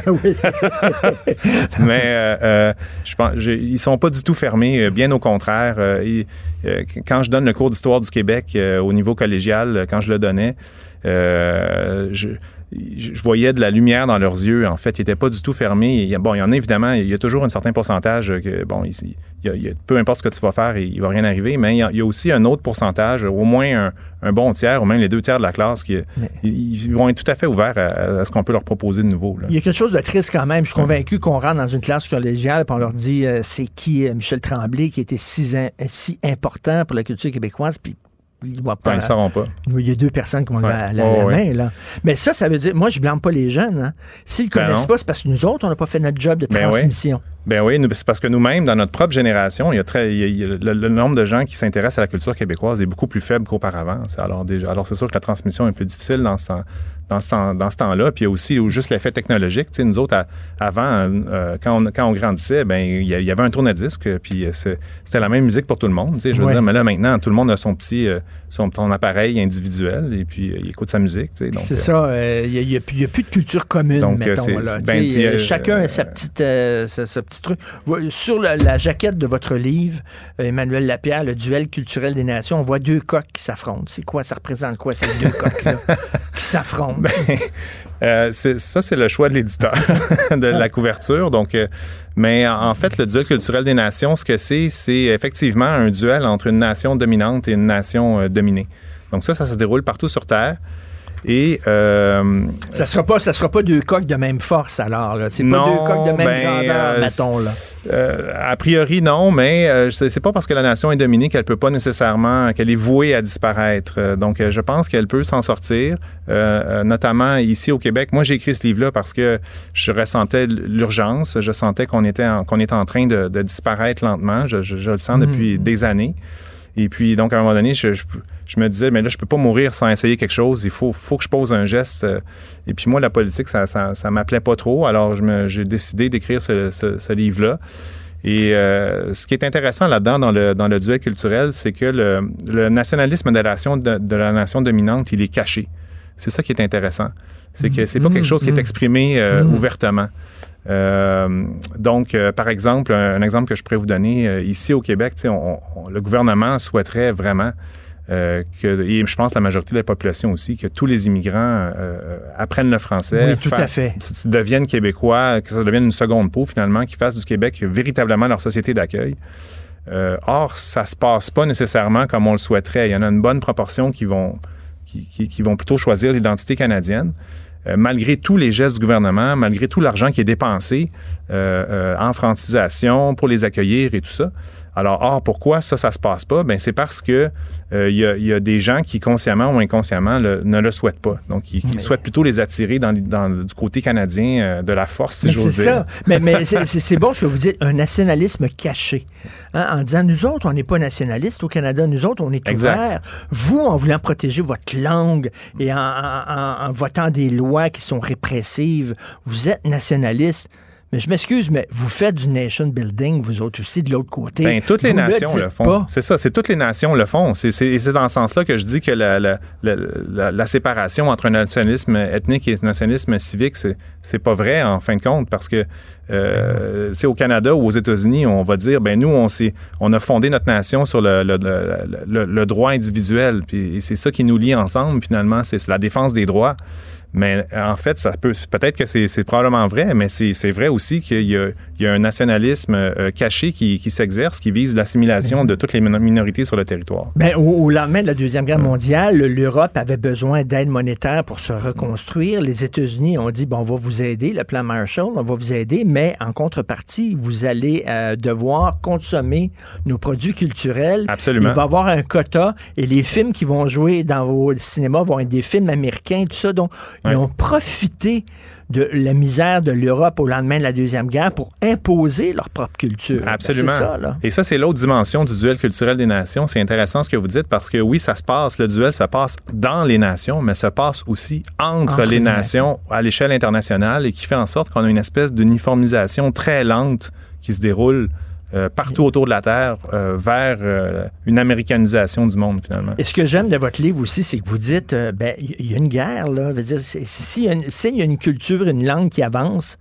ben, il y a une culture, une langue qui recule. Oui. Tout, tout, tu sais, veut dire, c'est, c'est, Oui. on peut pas mettre euh, l'agneau et, euh, et le lion dans la même cage en disant ils vont bien cohabiter. Il y en a un qui va gagner, puis il y en a un qui va perdre. C'est ça, le soyons réalistes. Ceci dit, ça ne veut pas dire que les nations dominées sont condamnées à perdre. Donc, euh, je pense que. Vous êtes optimiste? Oui, moi, je suis quand même optimiste, surtout pour le Québec. Disons que je suis moins optimiste pour les Tibétains, mettons. là. Mais c'est beaucoup plus dur dans leur cas, étant donné qu'ils sont dans un régime auto- autoritaire et tout ça de, de la Chine. Et euh, nous, on, on- on est un- dans une situation qui est qui est un peu meilleur, mais qui est aussi très difficile dans le sens où on est, on est dans une mer anglo-saxonne de centaines de millions de gens qui, qui, qui, ne croient même pas à l'existence de leur propre nationalisme ethnique. Donc ça, c'est un problème, mais en même temps, on est dans un, quand même dans un régime démocratique qui est le Canada, et je pense que euh, euh, il y a moyen de, si on réalise notre indépendance, euh, avec les nations autochtones, je pense qu'on peut s'en sortir. Et, et à chaque fois que je vais dans un commerce et qu'on me sert en anglais, je demande d'être servi dans ma langue et mes enfants roulent des yeux en disant Papa, mm. fais un scandale. Ben non, papa, pourquoi tu, tu, te chicanes avec la personne? Puis là, je dis Oui, mais je me chicane pas je défends mes droits d'être servi dans ma langue chez nous. Mais on dirait que pour les jeunes, c'est ah non, c'est de la confrontation, on n'aime pas ça. Oui, ben c'est que ça, c'est. Bon, là, je sors un petit peu du livre en parlant de ça, donc c'est pas tout à fait dans le livre, mais euh, effectivement, euh, ce qui arrive avec la, jeunesse québécoise dans les cours d'histoire au Québec, c'est que toute cette dimension de, de relation de pouvoir, elle est évacuée ou beaucoup évacuée. Euh, de ce qu'ils apprennent à l'école. Donc, c'est sûr que qu'il ne, il ne, à ce moment-là, ils ne la voient pas. Autour d'eux. Et, l'histoire, c'est ça, c'est une confrontation. C'est, euh, c'est et vous le dites très bien, bien sûr, on, aborde très superficiellement votre livre là, mais c'est un livre vraiment à lire. C'est un livre brillant avec des grandes réflexions. Mais Emmanuel Lapierre, c'est un prof.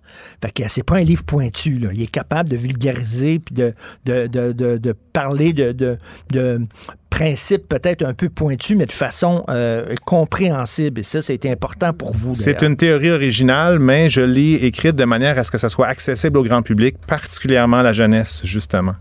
Ça, s'intitule Le duel culturel des nations. Sur la jaquette, il y a deux coques de même grandeur, mais ça devrait être un gros coq et un, poussin, mettons, à côté. Emmanuel Lapierre, merci pour votre livre, puis merci pour votre optimisme. Merci beaucoup. Merci, ça me plaisir. Au revoir. Au revoir. Ben oui, on le sait. Martineau, ça n'a pas de bon sens comme il est bon. Vous écoutez Martineau. Cube Radio.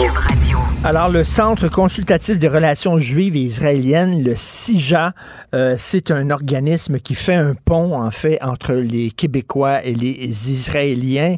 Et euh, c'était mon grand ami David Wallet qui dirigeait ce centre-là avant.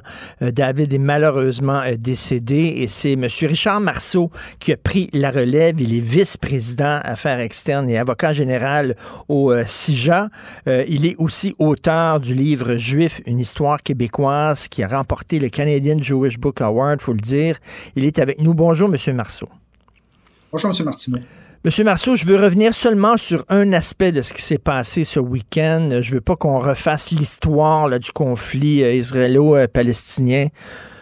Je veux seulement que vous me dites comment vous vous sentiez ce week-end lorsque vous avez vu des gens célébrer dans la joie et l'allégresse le massacre de centaines de civils en Israël. Euh, comment vous vous sentiez? Moi, je trouvais ça glaçant. C'est glaçant, c'est outrageant, c'est frustrant, c'est rageant, c'est dégueulasse. Euh, de voir, on, on refait pas l'histoire, on sait ce qui s'est passé là. C'est Martineau, juste avant qu'on que, je rentre en onde là, j'ai reçu un, un message de mon fils qui est en Israël, qui a pris une oh. vidéo de, l'attaque à la sirène, euh, l'attaque au missile, la, sirène près de l'appartement de sa copine. Là. je l'ai mis sur ma, page Twitter parce qu'il me l'a envoyé. Puis euh, je, veux, je veux que les gens savent, sachent qu'est-ce que ça veut dire là, mais que des gens célèbrent ça ici en donnant, en donnant des bonbons, en, en riant, alors que des femmes et des enfants ont été tués, ont été massacrés c'est incroyable. M. Martineau, les, les écoles, j'ai un, de mes amis qui, qui, qui m'a indiqué que les écoles en Israël se sont fait, ont, envoyé des messages aux parents en disant enlevez les médias sociaux des téléphones de vos enfants parce que nous nous attendons à ce que le Hamas procède aux exécutions d'otages live sur les réseaux sociaux.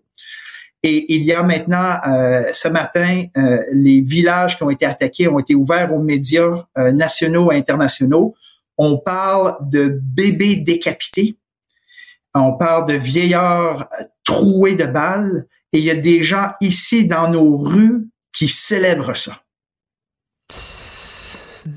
Des gens qu'on... Ça peut être la personne qui me vend mon pain à l'épicerie, ça peut être le gars qui a l'air super gentil qui répare mon auto au garage et qui, lui, ben, un samedi, décide de sortir dans la rue et de distribuer des bonbons pour célébrer le fait qu'on a tué, entre autres, 260 jeunes qui, euh, qui avaient commis le seul crime de vouloir se rassembler pour écouter de la musique.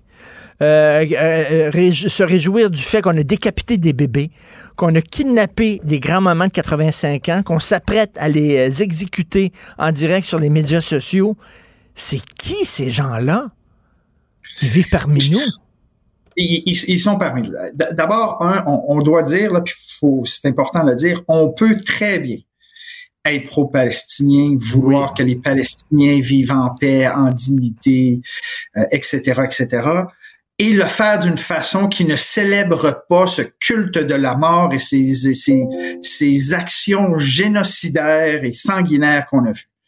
Euh, alors qu'on ne me vienne pas, qu'on vienne pas me dire, ah, je ne suis que pro-palestinien. Je suis désolé. Si tu es dans la rue et tu célèbres le massacre de, de 1000 personnes, le tir de missiles sur des villes et des villages israéliennes, le kidnap de, de, de personnes, le, le, la, la, tuerie à un rave, vous l'avez mentionné, dont euh, un, un, jeune homme de Montréal qui était là, euh, dont la famille euh, était hier sur les ondes de la, de la, télévision nationale, ça, ça, ça brise le cœur. Si tu n'es pas capable de faire la différence entre un appui à la cause palestinienne de façon pacifique et ce genre d'action-là, il y a un problème dans ta tête.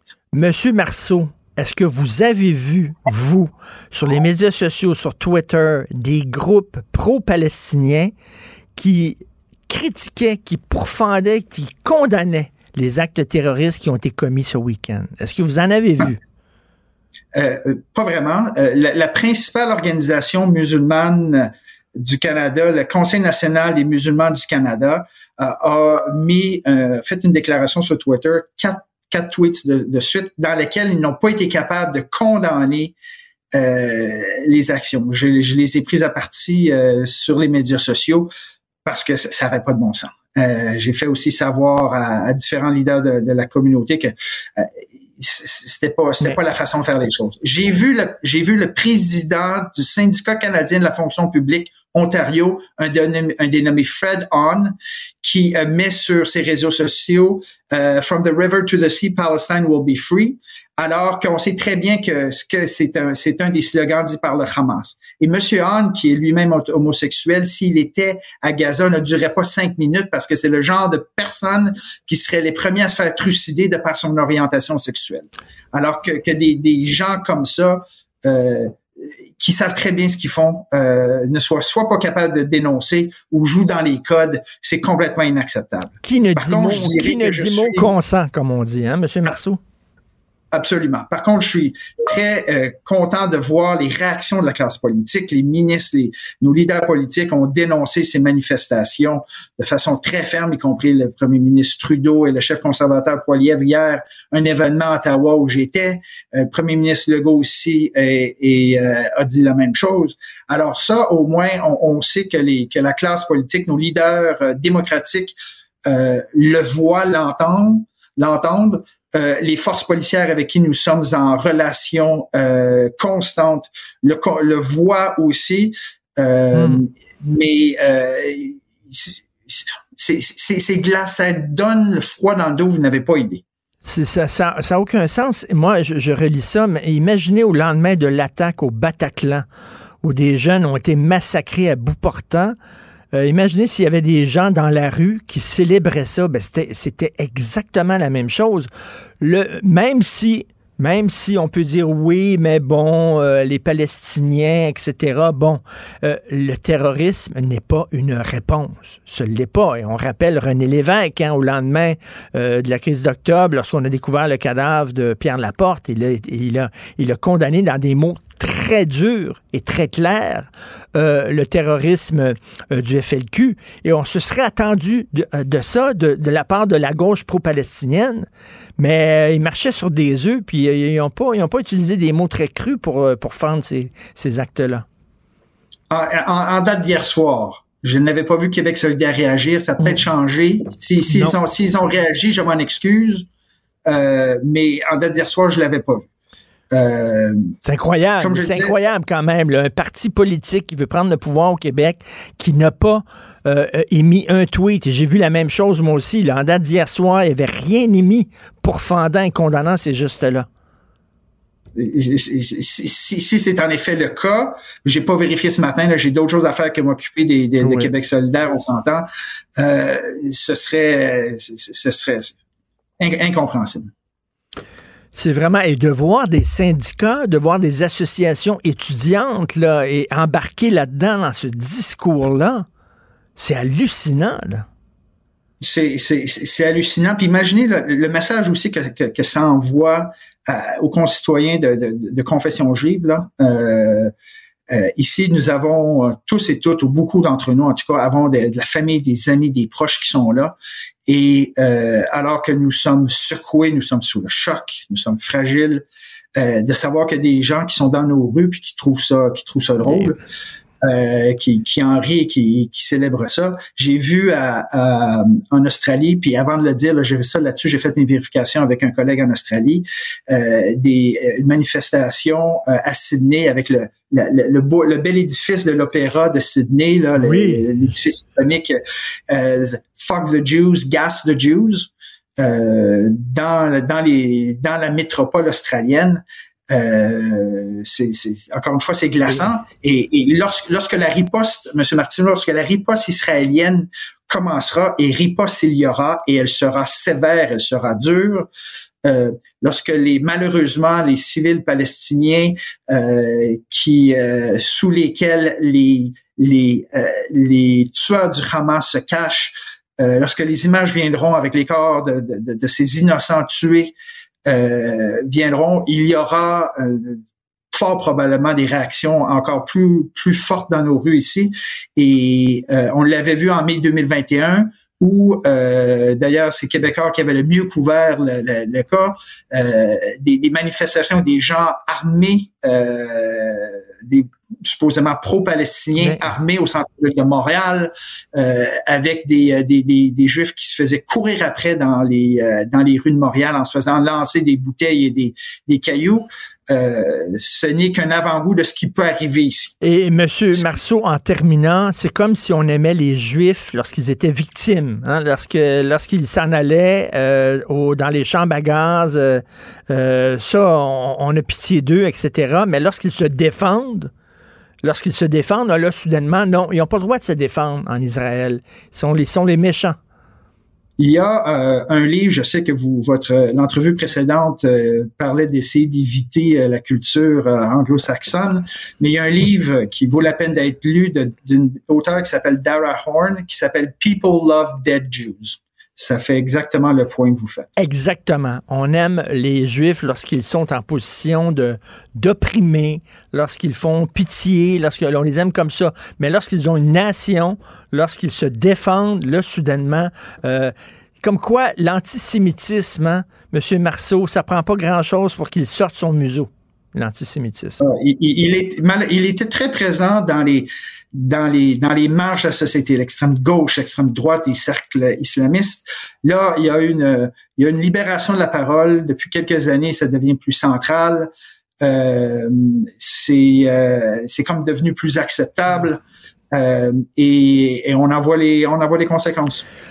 Il faut rappeler, c'est le seul pays. Je suis allé en Israël. Moi, c'est le plus beau voyage que j'ai fait de toute ma vie. J'ai rencontré des gens extraordinaires là-bas et euh, c'est un des plus gros gay pride en plus, il faut le dire, au monde. Hein. Les minorités sexuelles sont accueillies, sont euh, respectées. Euh, il y a une égalité entre les hommes et les femmes là-bas qu'on ne voit pas dans la région et dans les autres pays autour d'Israël. Il faut le rappeler. Merci beaucoup, M. Richard. Si vous, si vous me permettez, une dernière chose, parce que vous avez dit quelque chose d'important. Euh, les, si vous avez des voisins, des amis, des connaissances qui sont juives, euh, n'hésitez pas à, leur dire un petit mot euh, parce qu'ils vivent une période très difficile. Vous-même, Monsieur Martineau, je sais que vous avez écrit à un de nos amis communs en Israël. Il m'a écrit pour me dire qu'il avait été profondément, qu'il avait été profondément touché parce que vous, et par le message que Sophie et vous lui avez envoyé, ce genre de message de solidarité peut faire une grande différence lorsque des gens vivent des moments difficiles. Moti, qui était notre guide lorsqu'on s'est promené en Israël et, qui est là-bas. Et ça nous a extrêmement touché ce qui se passe. Oui, il y a des discussions à avoir sur euh, les prises de position du gouvernement, mais il y a beaucoup euh, de gens en Israël qui critiquent les positions du gouvernement actuellement. Il y a beaucoup d'Israéliens qui se battent pour les deux nations. Il y a beaucoup d'Israéliens. C'est un pays démocratique où il y a un débat démocratique. Et là, parmi les gens qui sont morts, il y a des Arabes qui ont été tués par le Hamas. Il y a des Israéliens qui étaient progressistes et qui veulent euh, qui veulent deux, deux, deux États et tout ça et qui défendent justement les Palestiniens qui ont été tués aussi Monsieur Martineau, il y a une femme canado-israélienne, donc une citoyenne canadienne qui passait sa vie à aller chercher des Palestiniens à Gaza pour les amener dans les hôpitaux israéliens pour les aider à se soigner parce que les soins israéliens, les soins de santé israéliens sont de niveau extraordinaire. Et lorsque les commandos du Hamas sont venus, ils n'ont pas demandé es-tu pour la solution des deux États? Est-ce que tu es pour la paix? Ils l'ont regardé, elle était juive, ils l'ont tuée. Voilà. Voilà tuée parce qu'elle était juive. Et c'est ça le Hamas. Dans le fond, ils veulent pas régler la question euh, israélo-palestinienne. Ce qu'ils veulent, c'est semer la mort, semer la terreur, ce qu'ils ont fait malheureusement. Monsieur euh, Marceau, on va se reparler euh, certainement au cours des prochains jours. Vice-président affaires externes et avocat général au Centre consultatif des relations juives et israéliennes. Et bien sûr, toutes nos pensées sont avec vous et avec vos proches et amis. Merci beaucoup. Si c'est vrai qu'on aime autant qu'on déteste, Martineau. C'est sûrement l'animateur le plus aimé au Québec. Vous écoutez Martineau. Cube Radio. Youpi! Oui, bon, d'accord. Ouais, puis, d'un côté, évidemment, bon communicateur, mais de l'autre côté, communiquer quoi au juste? Et pourtant... Un sociologue, pas comme les autres. Joseph Facal. Joseph, tu écris une chronique aujourd'hui euh, très intéressante sur l'absence euh, des pères euh, dans les familles, mais avant, avant, comment tu t'es senti lorsque tu as vu des gens célébrer dans l'allégresse et la joie le massacre de centaines d'innocents en distribuant des chez nous, dans nos rues à Montréal? Richard, euh, par où commencer? Je crois que les, souffrances euh, du, peuple palestinien et ses aspirations en partie légitimes ne peuvent ici d'aucune façon servir de prétexte pour essayer d'établir une quelconque équivalence morale que je trouverais absolument perverse entre euh, l'attaque sauvage du Hamas et euh, la riposte euh, israélienne. Il faut savoir distinguer les choses. Le peuple palestinien, c'est une chose, et le Hamas est une organisation terroriste qui veut effacer de la carte Israël, qui veut faire disparaître le peuple juif, en plus de vouloir propager un islamisme fanatique. Il pénètre ici le Hamas en territoire israélien. Il a des armes sophistiquées, possiblement la filière iranienne. Il cible des civils innocents. Il le fait avec une sauvagerie inimaginable. Et pour revenir à ta question, ce soutien à cela dans les rues de Montréal montre, pour dire les choses poliment, qu'il y a des gens qui ont une boussole morale sérieusement déréglée. Et on parle aussi de syndicats. On parle aussi d'associations étudiantes. Ça, c'est pas nouveau, Richard. Euh, ça fait des années que dans certains milieux de cette gauche pseudo-progressiste, on fait des équivalences scandaleuses au plan moral. Ce sont les mêmes personnes qui disent pas d'amalgame dans d'autres dossiers, mais qui ici ne se gêne pas pour faire un amalgame entre un peuple, palestinien qui souffre, c'est indéniable, et une organisation terroriste dont on se dit solidaire. Wow! Non, non, écoute, c'est absolument scandaleux, mais ce n'est malheureusement pas la première fois qu'on voit ça. Bon, on revient sur ta chronique d'aujourd'hui. L'absence d'un père responsable est souvent dévastatrice. Euh, tu vas te faire reprocher d'être pro-patriarcat, là. Richard, Richard, toi et moi avons au fil des années développer des cuirasses en titane, en titane renforcé, si une telle chose existe.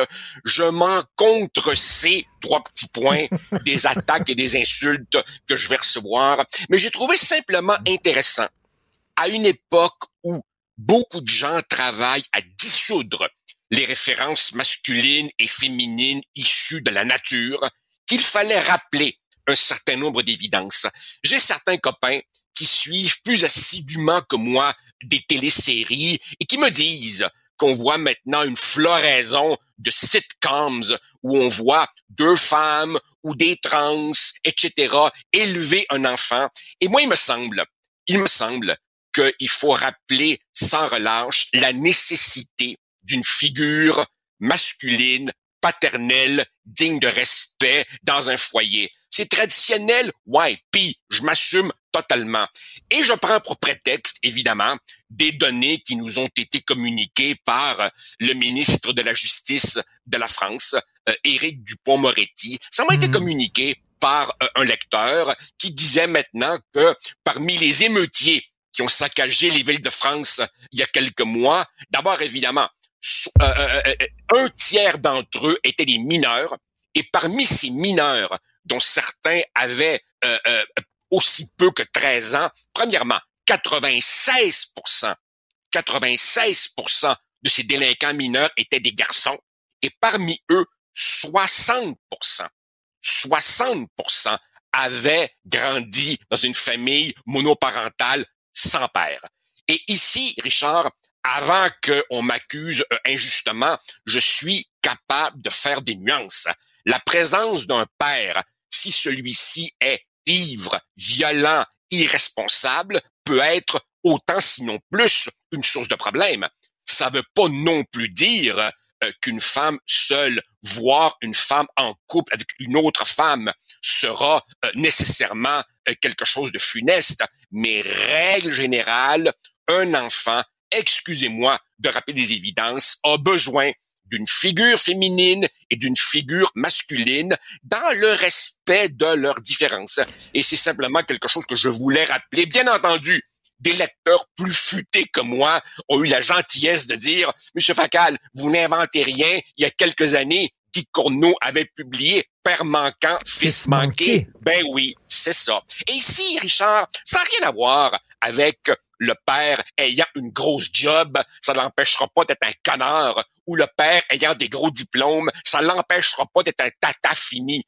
Simplement une figure masculine forte, et forte ne veut pas dire crier, qui imposera le respect dans le foyer. Il me semble que c'est essentiel. Écoute, Richard, hier soir, hier soir, j'avais un peu de misère à dormir. Alors je commence à pitonner Netflix, Amazon Prime et tout, et je tombe sur un formidable documentaire sur la vie de Mike Tyson qui dit, moi là, je peux pas venir de pire que ce que j'ai connu. Et, et, et, et, il dit, mais dans mon quartier, tous les petits bombes de mon quartier, pas un, pas un n'avait un papa à la maison. Est-ce qu'on a le droit de dire que dans certaines communautés, culturel, il y a un manque flagrant du père. Ça, il y a eu des études, c'est documenté. C'est pas de l'idéologie de dire ça. Richard, je suis convaincu. D'ailleurs, ces chiffres-là existent. C'est juste que je ne les ai pas sous la main. Si tu regardes la population carcérale dans à peu près n'importe quel pays, tu verras évidemment une plus forte proportion de gens issus de certaines communautés ravagées par toutes sortes de problèmes sociaux, mais tu y verras aussi une absence du père. Évidemment, il y a une question connexe à ça, à laquelle tu as fait référence dans certaines de tes chroniques, c'est-à-dire de la violence familiale que certaines personnes, y compris des juges, y compris des juges, justifie au nom de ah ben on sait bien dans leur culture battre les enfants. On pourrait faire douze chroniques là-dessus. Mais mais mais, mais j'en reviens au fait que à une époque où on veut congédier la nature, les réalités de la biologie, ben je m'excuse. Une figure masculine est cruellement manquante dans bien des foyers. Et c'est ce que c'est pas ce que recherche le jeune qui joint par exemple un gang de rue. Bien sûr, il veut de l'argent facile, euh, euh, mais il cherche aussi un, un, père, une figure paternelle, puis ça va être le chef de gang. C'est ça qu'il recherche. Il veut, ben oui, il veut une structure, il veut du respect, il veut des références, il veut tout ce qu'un père qui a un peu de bon sens doit normalement offrir. Et j'insiste, ça n'a rien à voir avec faire des grands discours moralisateurs, tu vois. Je pense par exemple à, à, mon propre père, toujours vivant, qui est un homme de peu de mots. Euh, mon père n'est pas ce qu'on pourrait appeler un placoteux, mais quand il parlait, chaque phrase portait, chaque mot comptait. Je me disais, bon, ici, il y a un message. Et c'est drôle, Richard, parce que de temps en temps, je, je m'entends je m'entends dire à mon à, mes propres enfants des phrases qui me viennent droit de mon père et, et, et souvent euh, mon fils ou ma fille me disent papa tu viens de dire exactement mot pour mot ce que grand-papa nous dit occasionnellement. Alors oui, oui, je crois que des références d'autorité dans le sens le plus constructif du terme, qui sont intimement liées à la figure paternelle. Et comme tu le dis, si ce référent-là manque, le petit gars, sans amarre, sans balise, sans fondement, sans repère, ira les chercher où il pensera les trouver, souvent évidemment dans une petite délinquance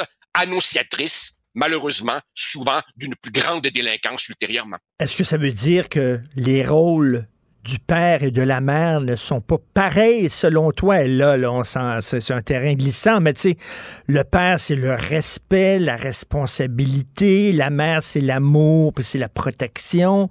Des gens vont dire, mais c'est deux dinosaures qui parlent. Je me, je me fous complètement de passer pour un dinosaure terrain glissant, ben justement, mettons-nous ski puis glissons. Je crois qu'il y a une grande vérité. Non, non, mais non, mais je, je, je crois qu'il y a une grande vérité dans, dans, dans ce que tu viens de dire. L'homme pourra aussi être tendre.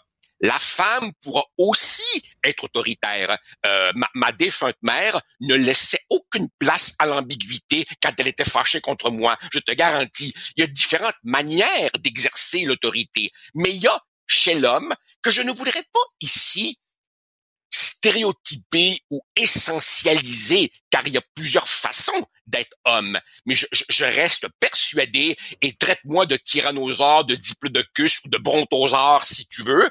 Euh, ce sont les seuls trois animaux préhistoriques dont je me rappelle. Ah oui, le tricératops également. Traite-moi de tricératops si tu veux, mais je crois qu'il y a dans la figure de l'homme, petit H ou grand H, quelque chose qui reste tout à fait structurant pour le développement de la personnalité et du caractère d'un enfant. Écoute, Joseph, demain, je veux revenir sur une chronique très intéressante que tu as publiée ce week-end, euh, où tu parlais, entre autres, de nos discussions sur le cinéma, ah, ouais. euh, des films et des séries qui poussent la diversité jusqu'à nier la réalité. C'est fort intéressant. Je veux qu'on s'en parle demain. Super. Et, là, cet après-midi, je fais l'école buissonnière et je m'en vais voir Testament. Alors, je Oh! pourrais te dire ce que j'en ai pensé. Ben oui, c'est sûr et certain. Puis si tu aimé ça, là, on pourra faire un débat entre toi et Jean-François Lisée, tiens. Merci. Merci beaucoup, Joseph. On te lit bien sûr dans le journal. À demain. Bye. Martino. Le parrain de l'actualité.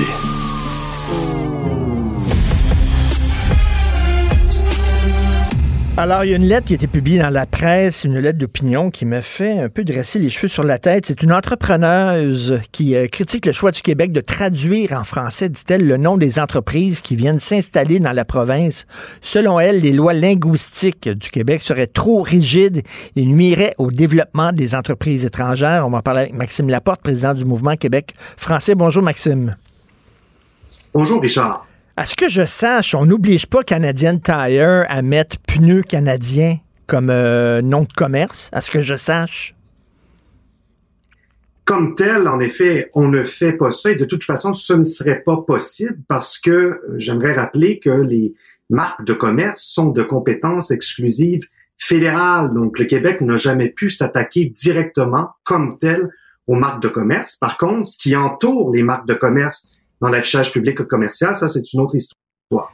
C'est-à-dire qu'on peut mettre, mettons, un second cup, euh, les cafés second cup. Euh, ça serait d'ajouter euh, peut-être deux mots francophones.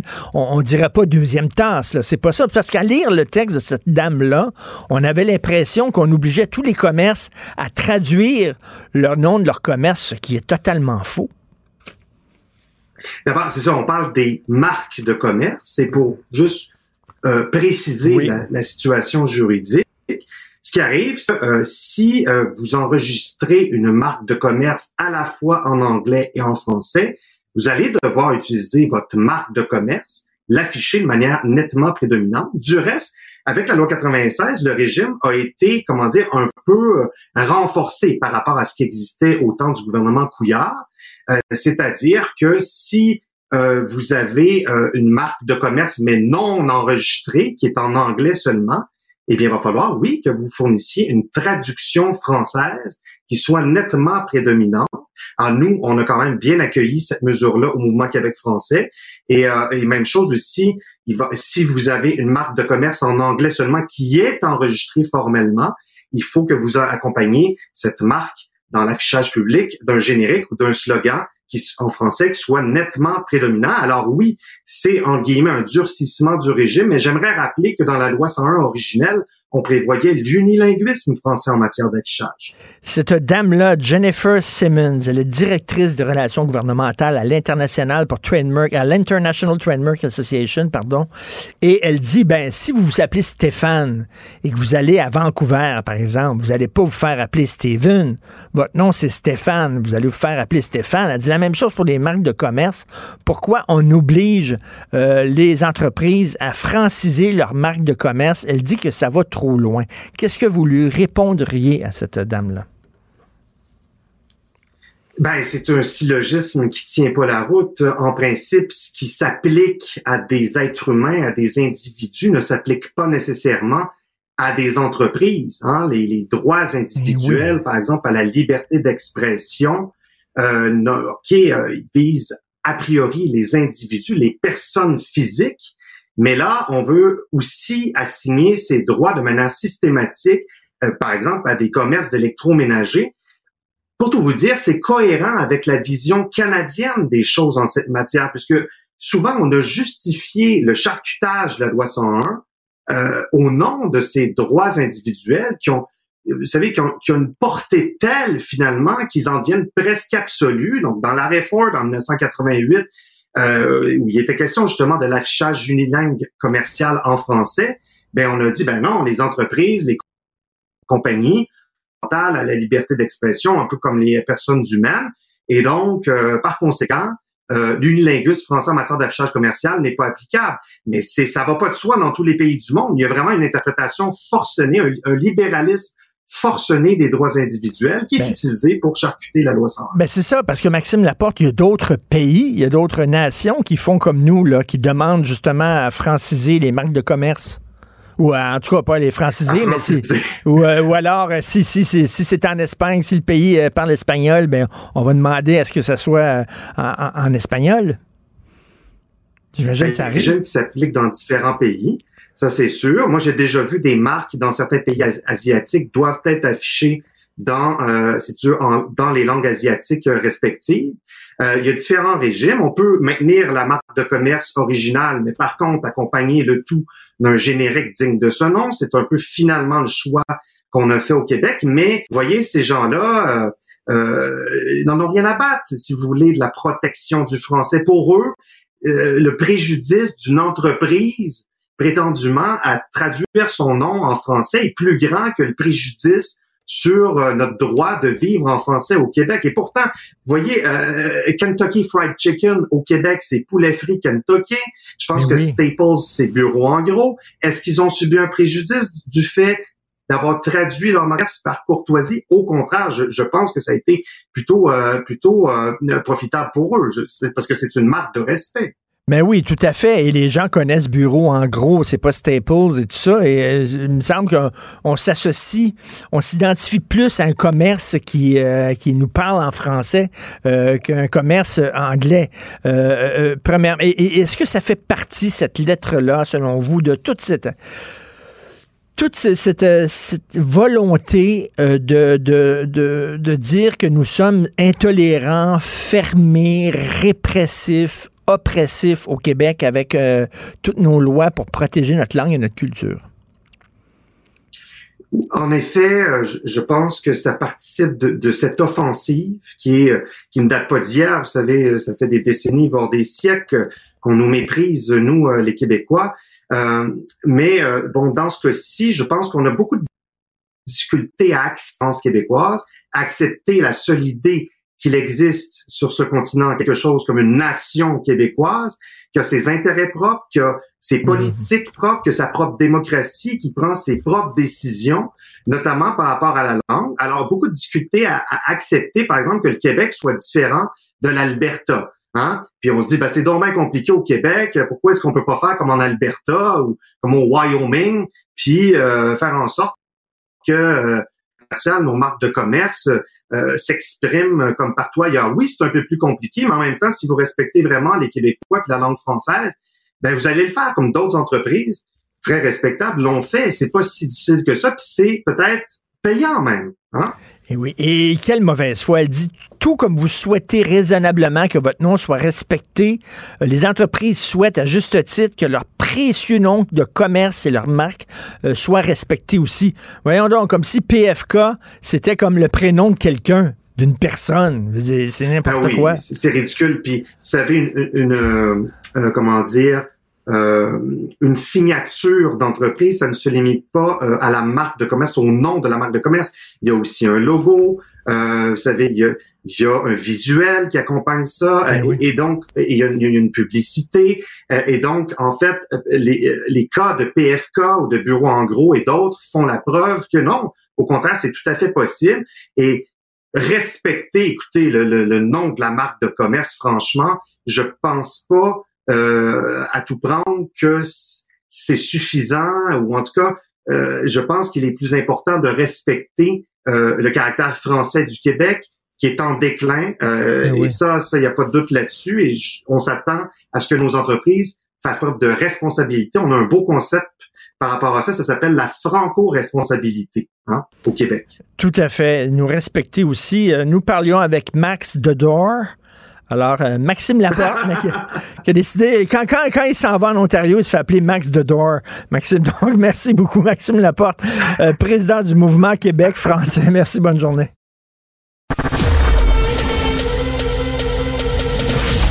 Richard Martineau. Narrateur de l'actualité.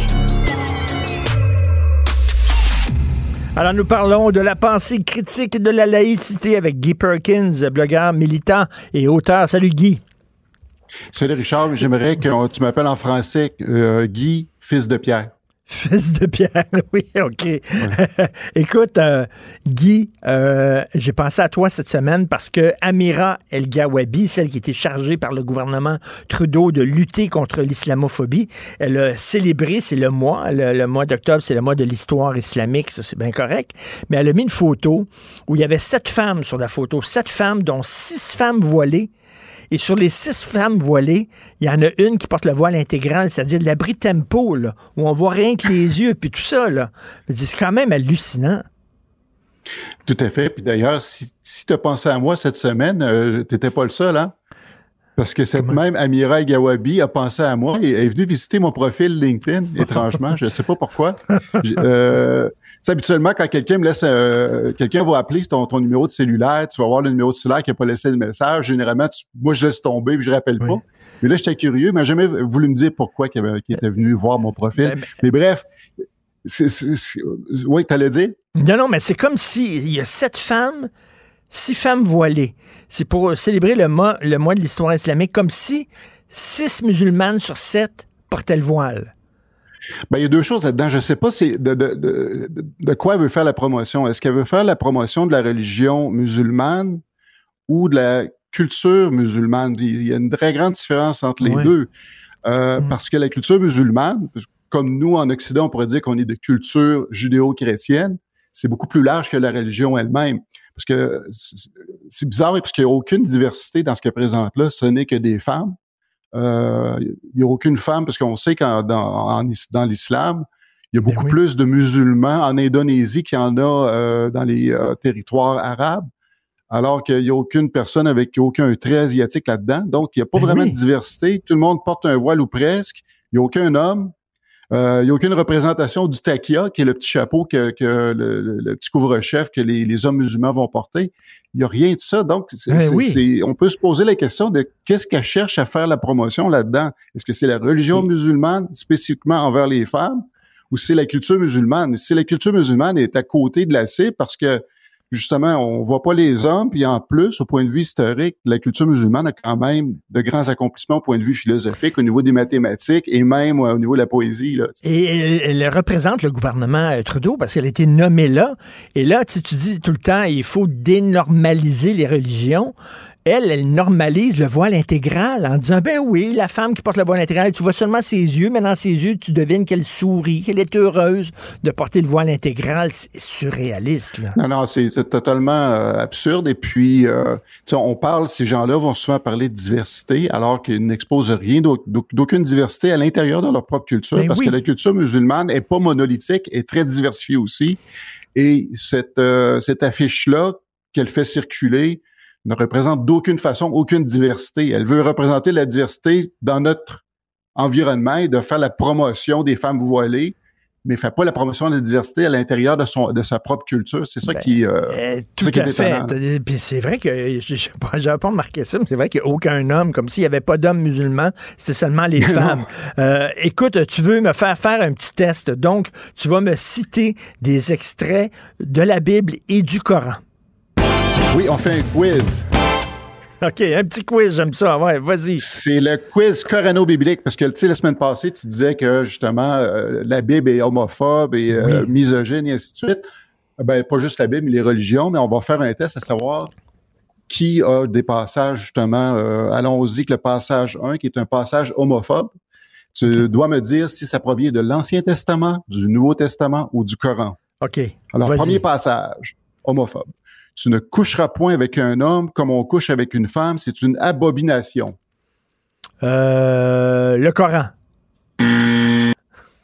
Ah, désolé Richard, ça provient de l'Ancien Testament, du Lévitique, euh, verset 18 20, euh, et 22. OK, donc c'est clair. C'est- clair. Mais, c'est- mais par contre, par contre, par contre, je dois te rassurer, Richard, dans les, que ce soit dans le, le- le- le- l'Ancien Testament, le Nouveau Testament ou le Coran, ils ont tous un passage équivalent à celui que je, te, je viens de te, te- te nommer là. Je pourrais les, les publier plus tard sur mon, sur mon blog. Passage numéro 2 qui est misogyne. Que la femme écoute l'instruction en silence avec une entière soumission. Je ne permets pas à la femme d'enseigner ni de prendre de l'autorité sur l'homme, elle doit demeurer dans le silence. La Bible, Ancien l'Ancien Testament. Nouveau. Ah, Richard, désolé, ça provient du Nouveau Testament, du livre Le- 1 de Timothée. Le Nouveau Testament, Chapitre tu sais, on a, on a l'impression que le Nouveau Testament était plus ouvert, plus moderne que l'Ancien Testament. je vais pas te décevoir, Richard, mais non. Non, non, non, non. Relisez correctement votre livre parce que justement, c'est un, un narratif que les chrétiens d'aujourd'hui vont laisser sous-entendre que le Nouveau Testament et la bonté et tout ça, mais non, les, les- ces vieilles euh, valeurs-là. que l'Ancien absurdes Testament, euh, c'était la, vengeance, puis Oui, euh, c'était oui, Dieu qui tuait, Mais non, alors mais que non. le Nouveau Testament, c'est l'ouverture, puis euh, comprendre les différences et tout ça. Absolument pas. Mais encore une fois, je te rassure, l'Ancien Testament et le Coran ont aussi des passages aussi horribles que celui-là. Troisième passage, intolérance envers les non-croyants. Ils aimeraient vous voir mécréants comme ils ont mécru, alors vous seriez tous égaux. Ne prenez donc pas d'alliés parmi eux jusqu'à ils émigrent dans le sentier de Dieu. Et s'ils tournent le dos, saisissez-les alors et tuez-les où que, où que vous les trouviez. Et ne prenez, prenez parmi eux ni alliés ni secoureurs. Bon, OK, euh, tuer les mécréants, ceux qui ne croient pas à ta religion, euh, ça, c'est le Coran. Bravo, Richard. Merci. Une sur trois. Maintenant, der- dernier passage. Est-ce qu'on trouve ce genre de passage-là dans la Bible, c'est-à-dire de Oui, fermeture ben oui. face aux gens qui n'ont pas ta religion? Autant dans l'Ancien Testament que dans le Nouveau Testament, Richard. OK. Personne n'a de, personne n'a de leçon à donner à personne à ce niveau-là. OK. Dernier passage. Inspiration pour tous. Donc, ça devrait être quelque chose de beau. L'art de la direction consiste à utiliser le moins de violence possible pour arriver à un point donné. Ben là, je dirais, c'est le, c'est le Nouveau Testament qui est pour l'amour, qui est contre la violence. C'est- le Coran. Richard. Non, non, Richard. euh, bu- Buzz, euh, Jean-François, s'il te plaît. Ah? Non, Richard, ici, c'est un piège. Ça provient de Mein Kampf. non, attends une minute, là. Recite, euh, re- redis ta citation. Oui, la citation, c'est L'art de la direction consiste à utiliser le moins de violence possible pour arriver à un point donné.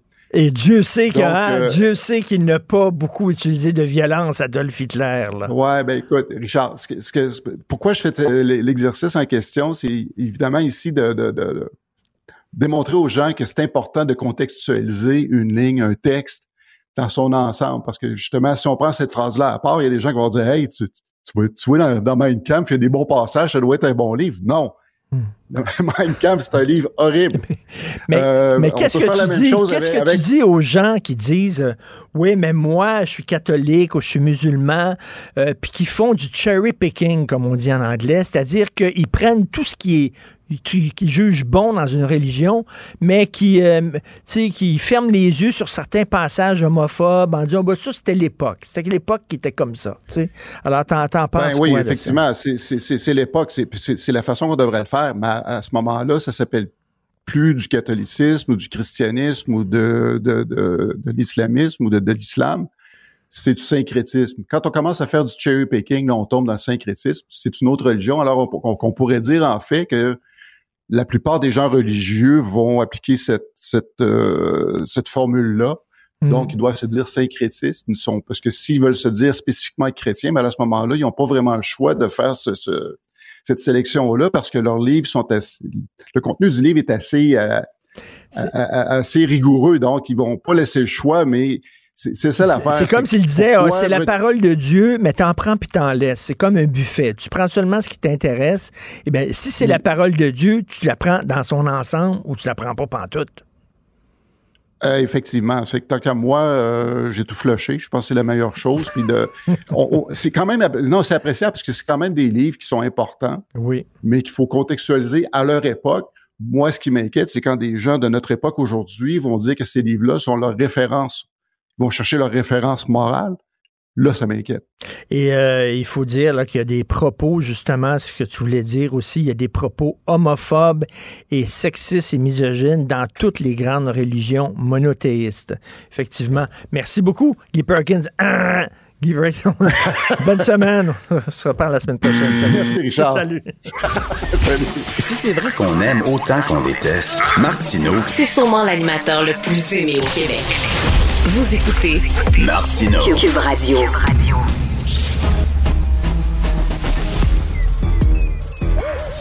Mathieu Bocoté. Il représente un segment très important de l'opinion publique. Richard Martineau. Tu vis sur quelle planète? La rencontre. Je regarde ça et là, je me dis, mais c'est de la comédie. C'est hallucinant. La rencontre. Bocoté. Martineau. Mathieu, on a vu à Montréal ce week-end des gens euh, sortir dans l'allégresse et la joie, célébrant le fait que des, euh, que des gens ont été massacrés. On a même distribué des bonbons en disant que c'était un grand jour. Est-ce que c'était un peu comme ça à Paris? Est-ce que tu as vu des manifestations comme ça aussi? En fait, un peu moins à Paris parce que ces manifestations-là ne seraient pas vraiment autorisées, mais il y, a des, manifestations de joie spontanée, entre guillemets. Mais on en a vu à New York, on en a vu à Barcelone, on en a vu à Londres, on en a vu à Sydney. Je précise qu'à Sydney, d'ailleurs, c'est une vidéo qui tourne beaucoup sur les réseaux, et elle me semble authentique. Là, je, je, je prends cette réserve-là, mais elle me semble authentique.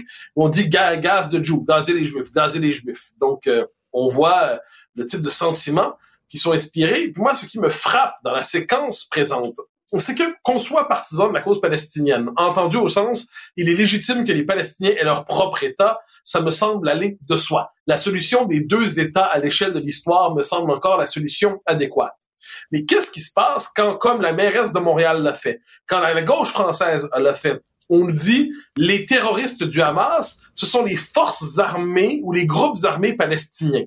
C'est que dans les faits, ce qu'on nous dit, c'est que ce sont, parce que moi, je serais le premier à, distinguer les terroristes de la cause nationale palestinienne.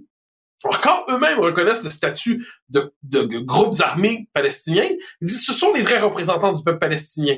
Et dès lors, ils nous disent que le Hamas, qui est composé d'égorgeurs, d'assassins, de meurtriers, qui pratique la terreur la plus sauvage qu'on puisse imaginer, qui vient de pratiquer le plus grand massacre de Juifs depuis la Deuxième Guerre mondiale, soit dit en passant. Faut juste pas l'oublier. Eh bien, ça, ce serait les représentants légitimes de la cause palestinienne moi, je suis frappé de voir à quel point ceux qui sont sortis dans la rue en, disant tout de suite c'est une manifestation de résistance des Palestiniens, euh, soit ils connaissent mal la question, puis ils oublient que le Hamas c'est une tendance parmi d'autres chez les Palestiniens. Le Hamas qui est pas le Hezbollah, qui est pas non plus le Fatah, bon, donc c'est, euh, qui est pas l'autorité palestinienne, c'est des tendances distinctes. Ou alors, ou alors, ils le savent et ils assument l'idée qu'égorger des bébés, et c'est une option légitime de résistance, comme ils disent. Et là, ça pose la question suivante, c'est-à-dire, on peut parfaitement, dans un conflit, il y a des dommages collatéraux. D'accord, je l'accepte, je comprends que dans un conflit, il y a des dommages collatéraux, et c'est regrettable, puis souvent, quand Israël intervient euh, chez les Palestiniens, il y a des dommages collatéraux, c'est condamnable chaque fois. Mais c'est pas la même chose des dommages collatéraux que faire des civils des cibles explicites. C'est pas la même chose qu'aller prendre des otages dans un pays, des otages civils. Parce que moi, dans ce que j'ai vu dans les scènes depuis samedi, j'ai deux, appelons ça des souvenirs historiques qui remontent à, mon esprit. Il y a les Einsatzgruppen, c'est-à-dire ces commandos SS responsables de la Shoah par balle, qui tuaient les Juifs parce que Juifs d'une balle au moment du début de la Shoah et aussi les razzias barbaresques où on rentre dans un territoire ennemi pour être capable de prendre des otages et les ramener chez soi comme objet de négociation ou comme piège. Donc, voyant tout cela, je me dis que les amis de la cause palestinienne, euh, quel que soit le sens qu'on donne à cette cause, hein, soit les plus ardents, soit ceux qui pensent que les deux États c'est une bonne chose, devraient se dire que le Hamas n'est pas le bon représentant de cette cause aujourd'hui, et applaudir dans les 24 heures qui suivent de tels massacres, moi, j'appelle pas ça le soutien à la cause palestinienne, j'appelle ça de la complicité avec la barbarie. Au lendemain de l'assassinat de Pierre Laporte, il y a des euh, souverainistes qui ont dit le Felkis, c'est pas nous. Les Felkis, ce n'est pas nous.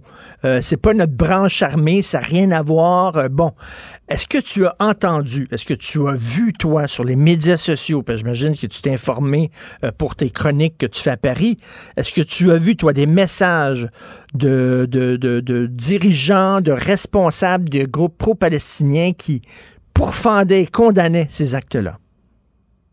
Je t'avouerai qu'on est surtout à l'heure des nuances exagérées en ce moment. Euh, on le voit notamment, euh, je me permets de revenir vers la France insoumise. La France insoumise, c'est la gauche radicale en France. Euh, il y a aussi des mouvements comme Révolution permanente, c'est comme des, des mais quand même. Qui disent que c'est un soulèvement du peuple palestinien. Donc, on n'en est pas aux nuances, on en est à l'applaudissement. Dans le cas de la France insoumise, plusieurs sont là pour dire ce n'est pas une violence des Palestiniens, c'est une contre-attaque. C'est de l'autodéfense. Donc, ce qui s'est passé depuis samedi, c'est l'autodéfense d'un peuple contre son oppression. Qu'est-ce qu'on dit par là? C'est que finalement, c'est une défense légitime. Euh, ce qui revient, soit dit en passant, qu'on utilise l'armée, l'expression forces armées ou groupes armés palestiniens plutôt que terroristes. Hein, on a vu la Radio-Canada où on a dit n'utilisez pas le terme terroriste, utilisez d'autres termes. C'est quand même particulier. Et j'ai l'impression qu'on n'est pas en ce moment, euh, on voit le discours de l'Iran. L'Iran qui est assez intéressant. L'Iran nous dit, c'est pas nous qui l'avons fait, mais c'est quand même merveilleux. Félicitations pour le beau travail, votre beau travail en quelque sorte. Donc j'ai pas l'impression. Ensuite, on trouve des individus, on s'entend. Il y a des individus qui condamnent sans le moindre doute, euh, issus du, monde arabe, du monde musulman. Mais les organisations qui en ces matières, je dis pas qu'il y en a pas, je, je, je, les ai pas vues. Et la tendance lourde pour l'instant, c'est la compréhension. Puis surtout, surtout, on attend qu'Israël fasse sa première bévue pour dire ah ben vous voyez en fait le véritable scandale il est là. Donc ils guettent, ils attendent la première bévue et on s'attend bévue il y aura dommages collatéraux il y aura, et regrettable tous ces, tous ces dommages collatéraux sont, mais ils attendent ça, donc ils suspendent leur intervention, ils suspendent leurs commentaires le temps de voir la situation virer avec la contre-attaque euh, de Tsahal, des Israéliens, et là, ils vont dire, là, vous voyez où est la vraie domination et ce qu'on a vu. Puis on entend ça souvent, soit dit en passant. On nous dit, euh, tout ce que euh, le Hamas fait depuis samedi, les Israéliens le font déjà c'est pas tout à fait exact. Encore une fois, on peut contester la présence israélienne, on peut tout faire, mais je, je, ne crois pas que les, Israéliens se rendent coupables de prise d'otages comme ça, de d'égorger des grands-mères, d'égorger des enfants. On est quand même ici devant des méthodes qui sont hors, qui nous placent hors l'humanité, je crois. Euh, et ça, je pense, ça fait partie des choses qu'on doit mentionner. François Legault a bien sûr euh, condamné ces gestes-là. Et là, il y a quelqu'un comme Raed Hamoud, puis je le nomme parce que c'est pas n'importe qui. Là. Le gars, il, a animé des, des émissions à, Télé-Québec. Il était chroniqueur à des émissions. Donc, il était chroniqueur, entre autres, au Monde à l'envers à TVA. Euh, écoute, où il dit, ben, c'est bizarre quand même de voir un politicien comme M. Legault euh, euh, appuyer la résistance ukrainienne, mais ne pas appuyer la résistance palestinienne. Pour lui, le Hamas, ce sont des résistants palestiniens. Oui, puis la situation n'est pas exactement la même. Hein.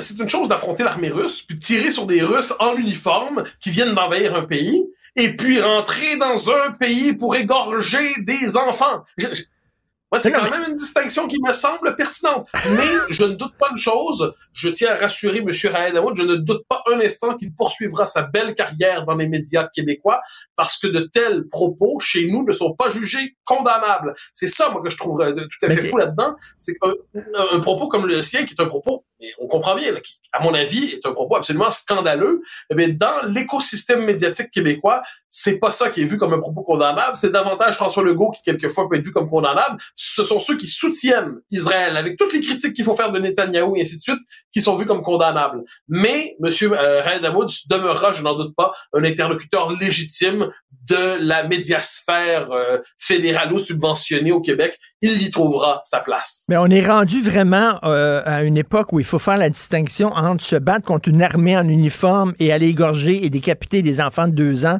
C'est pas la même chose. Il, il, faut, il faut expliquer que c'est pas la même affaire.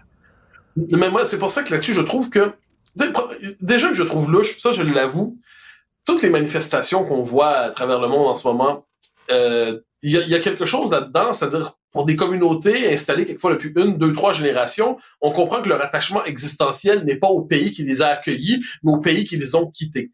Et je pense qu'il y a un problème de loyauté, c'est le problème de la double loyauté. C'est à un moment donné qu'on habite dans un pays, on s'y intègre, on s'y identifie, et là, c'est pas ce qu'on voit aujourd'hui. Ce qu'on voit, c'est une espèce de triple choc, c'est-à-dire immigration massive, plus multiculturalisme, plus choc des civilisations, tout ça mis ensemble, ça donne les manifestations qu'on voit ces jours-ci.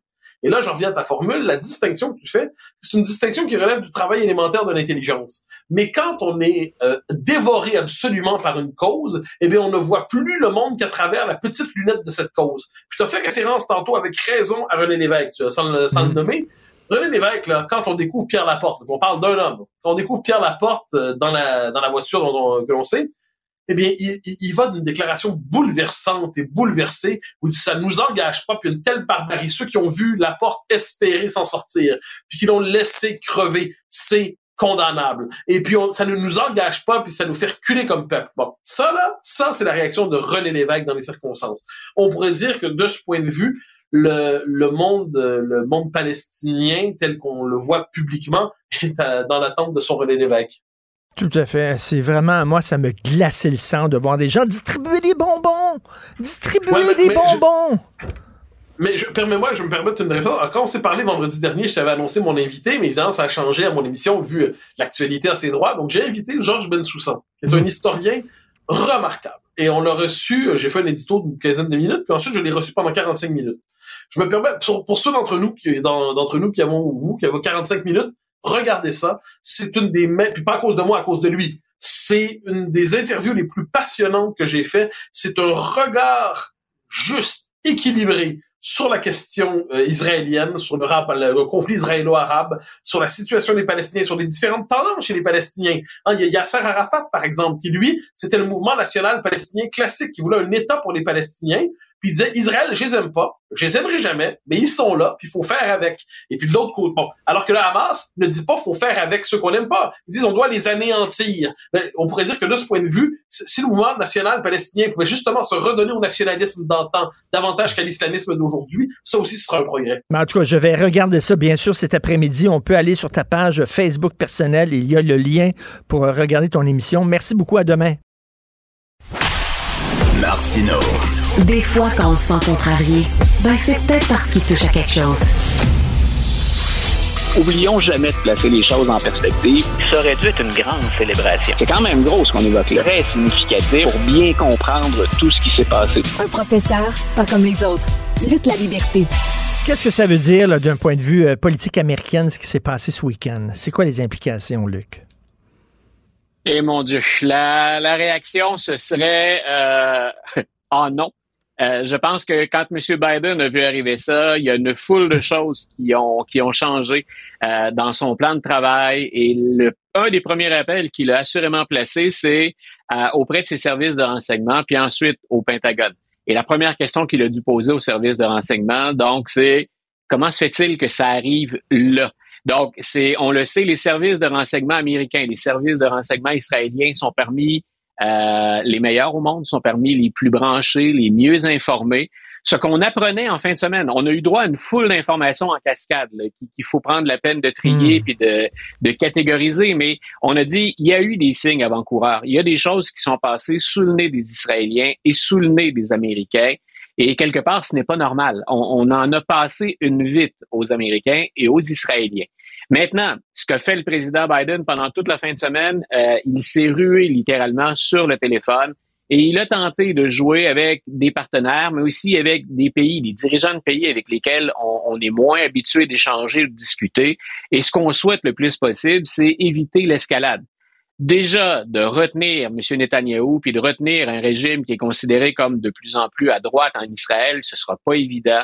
On a été victime d'un attentat terroriste et on peut comprendre la réaction. En même temps, je répète, ce que craint le président américain, c'est une escalade, que le conflit finalement ne reste pas entre les deux joueurs principaux, mais qu'on implique plus de pays dans la région. Et bien entendu, si je suis Joe Biden ou si je suis Anthony Blinken, qui a dû répondre lui aussi aux journalistes en fin de semaine, euh, je veux savoir ce qu'a fait exactement l'Iran. Euh, c'est difficile de faire des liens entre les deux dossiers, mais tu te rappelles, toi et moi, on avait jasé ou discuté de ça. C'est un peu un pacte avec le diable qu'Anthony Blinken et Joe Biden euh, ont, ont scellé avec l'Iran en disant pour un échange de, pris- de prisonniers, on s'engage à libérer des milliards de dollars iraniens qui étaient gelés aux États-Unis. Bien sûr, les, les Iraniens n'ont pas mis la main sur 6 milliards de dollars. On en était à opérationnaliser cette entente pour dire voici, vous pourrez, euh, à partir d'une banque à l'étranger, reprendre le contrôle de certains de ces actifs. Il y en a qui ont fait ni une ni deux, puis la réaction, je la comprends très bien, c'est est-ce que finalement l'Iran n'en a pas elle aussi, ou n'en a pas lui aussi, pardon, comme pays, passé une vite aux Américains? Assurément, en tout cas, Joe Biden trébuche sur ce dossier-là. Et l'autre retombée immédiate, outre le rôle de l'Iran, parce qu'on n'a on n'a pas encore réussi à attacher des liens. On sait que l'Iran appuie la, la Palestine et le Hamas en particulier. On n'est pas parvenu à retrouver de traces euh, directes liant l'Iran à ce dossier-là euh, de la fin de la semaine. L'autre chose donc que l'Iran passait comme message sur la scène internationale, c'est il y a de plus en plus de pays arabes, et ça rejoint Joe Biden, il y a de plus en plus de pays arabes qui souhaitent normaliser leurs relations avec Israël. C'est un dossier qui a été commencé, il faut redonner à César ce qui revient à César, c'est un dossier qui a été entrepris et démarré sous l'administration Trump, et M. Biden porte ça plus loin. Vu de l'extérieur, pour nous, ce qui constitue une normalisation, mais ça veut dire probablement moins de heurts, moins de violence, moins de chaos. Du côté américain, c'est ce qu'on espère depuis très, très longtemps. Je Mais- dis pas donc que ce qu'on appelle l'accord d'Abraham, c'est euh, tout ça est à passer à la moulinette maintenant, mais ça vient en tout cas euh, geler carrément le dossier parce que l'Arabie saoudite ne peut pas rester indifférente à ce que vient de faire le Hamas, appuyé par l'Iran. Pour M. Biden, c'est un dossier, on pensait aller vers l'élection 2024 avec ce dossier-là pas réglé, mais disons avec des enjeux moins euh, acrimonieux, moins difficiles à gérer, c'est plus le cas. Écoute, Luc, tu disais Biden s'est certainement dit ah non lorsqu'il a vu ça. Il y en a un qui s'est dit ah non aussi. ça- D'après moi, c'est Zelensky. Parce que son, son Ouais. conflit avec la Russie vient de passer en deuxième position. Là. Euh, on parlera plus de lui ben ben là, au cours des prochaines semaines. là. Ben écoute, puis euh, bien sûr, M. Biden a tenté de faire diversion en fin de semaine. C'est-à-dire qu'il le fait, ça se joue politiquement, mais ce serait aussi pour lui euh, une belle diversion, c'est de dire, écoutez, regardez à la Chambre des représentants, c'est le chaos chez les républicains. Et l'aide qu'on souhaitait envoyer à, à l'Ukraine, et majoritairement, on pense que les élus américains sont en faveur de l'aide à l'Ukraine. Ce qu'on peut penser maintenant, c'est qu'il y a deux dossiers chauds pour la Chambre des représentants et pour Joe Biden. M. Biden, un des premiers messages qu'il a fait, c'est de dire à M. Netanyahu, peu importe les critiques qu'on s'est échangées dans la dernière année, peu importe ce que j'ai dit sur votre Parlement ou votre tentative hein, de concentrer les pouvoirs, ou en anglais, on dirait on est all-in derrière Israël. Mais all-in, ça prend encore une fois de l'argent. Et je reviens à Zelensky dans ce dossier-là. Combien de milliards est-on prêt à envoyer à M. Zelensky encore, alors que là, cette fois, effectivement, euh, on promet de soutenir également Israël. Les Américains ont les moyens de faire les deux. Le problème des Américains, c'est qu'on est, on se dirige vers une année électorale. La politique étrangère en année électorale, c'est rarement ce qui vous rapporte des votes. C'est rarement ce qui vous rend populaire. Donc, comment va-t-on faire pour dénouer, le, pour dénouer l'impasse budgétaire, reprendre les négociations au mois de novembre? Et cette fois-là, avec Israël d'un côté, parce qu'on n'a pas idée de l'étendue encore de l'implication hein, ou de ce siège euh, qu'a promis Israël à la Palestine, et de l'autre côté, ben, l'Ukraine de Zelensky. Écoute, euh, rapidement, là, euh, tu parlais de normaliser les relations avec Israël. On sait que l'Égypte ah. euh, l'Égypte a normalisé ses relations. L'Arabie saoudite est en train de le faire. finalement, ah. le Hamas, si j'essaie de voir le verre à moitié plein, mettons, là, le Hamas est à contre-courant de l'histoire. L'histoire allait vers une normalisation des pays arabes et c'est peut-être pour ça, eux autres, qui ont eu peur en disant, là, on est en train de faire la paix avec Israël. Donc, c'est peut-être le, le, cri du, du, désespoir, entre guillemets, de la part du Hamas. Il se, se retrouve isolé, là. Et oui, voilà, et j'aime bien que tu termines par le terme isolé. C'est même si l'Iran est derrière ça, imaginons qu'on réussisse à trouver des liens. Je serais des liens sur l'attaque récente, pas des liens historiques, il y en a, mais des liens sur l'attaque récente. En attendant, c'est quand même le Hamas et la Palestine qui va payer le plein prix de ce geste-là. Quand tu dis désespéré, oui, ça ramène l'Arabie saoudite sur la sellette et bien sûr, ça déjoue les plans du géant américain. Euh, en même temps, euh, ça va être particulièrement dur pour les Palestiniens dans les jours, voire dans les semaines à venir.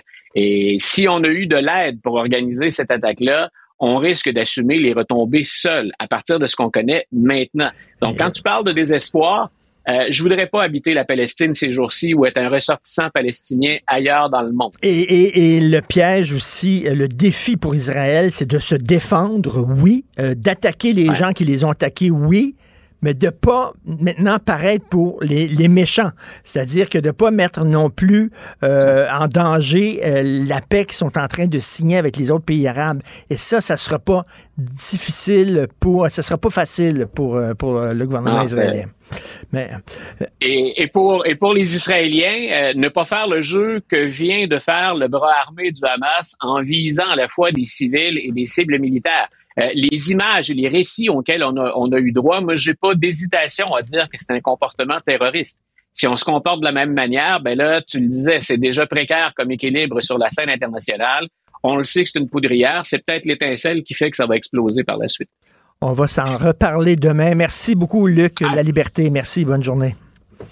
Salut, c'est tout le temps qu'il nous reste. Merci à l'équipe extraordinaire de recherche, Florence Lamoureux, Max-Émile Sayer, Max-Émile Sayer, euh, jeune mais expérimenté euh, recherchiste, Jean-François Roy, Jean-François Roy, non, ça sonne moins, ça sonne moins que Max-Émile Sayer, ça, ça sonne. Et euh, merci beaucoup, c'est Benoît Dutrisac qui prend la relève et nous, on se reparle demain à 8h30. Passez une excellente journée. Cube Radio.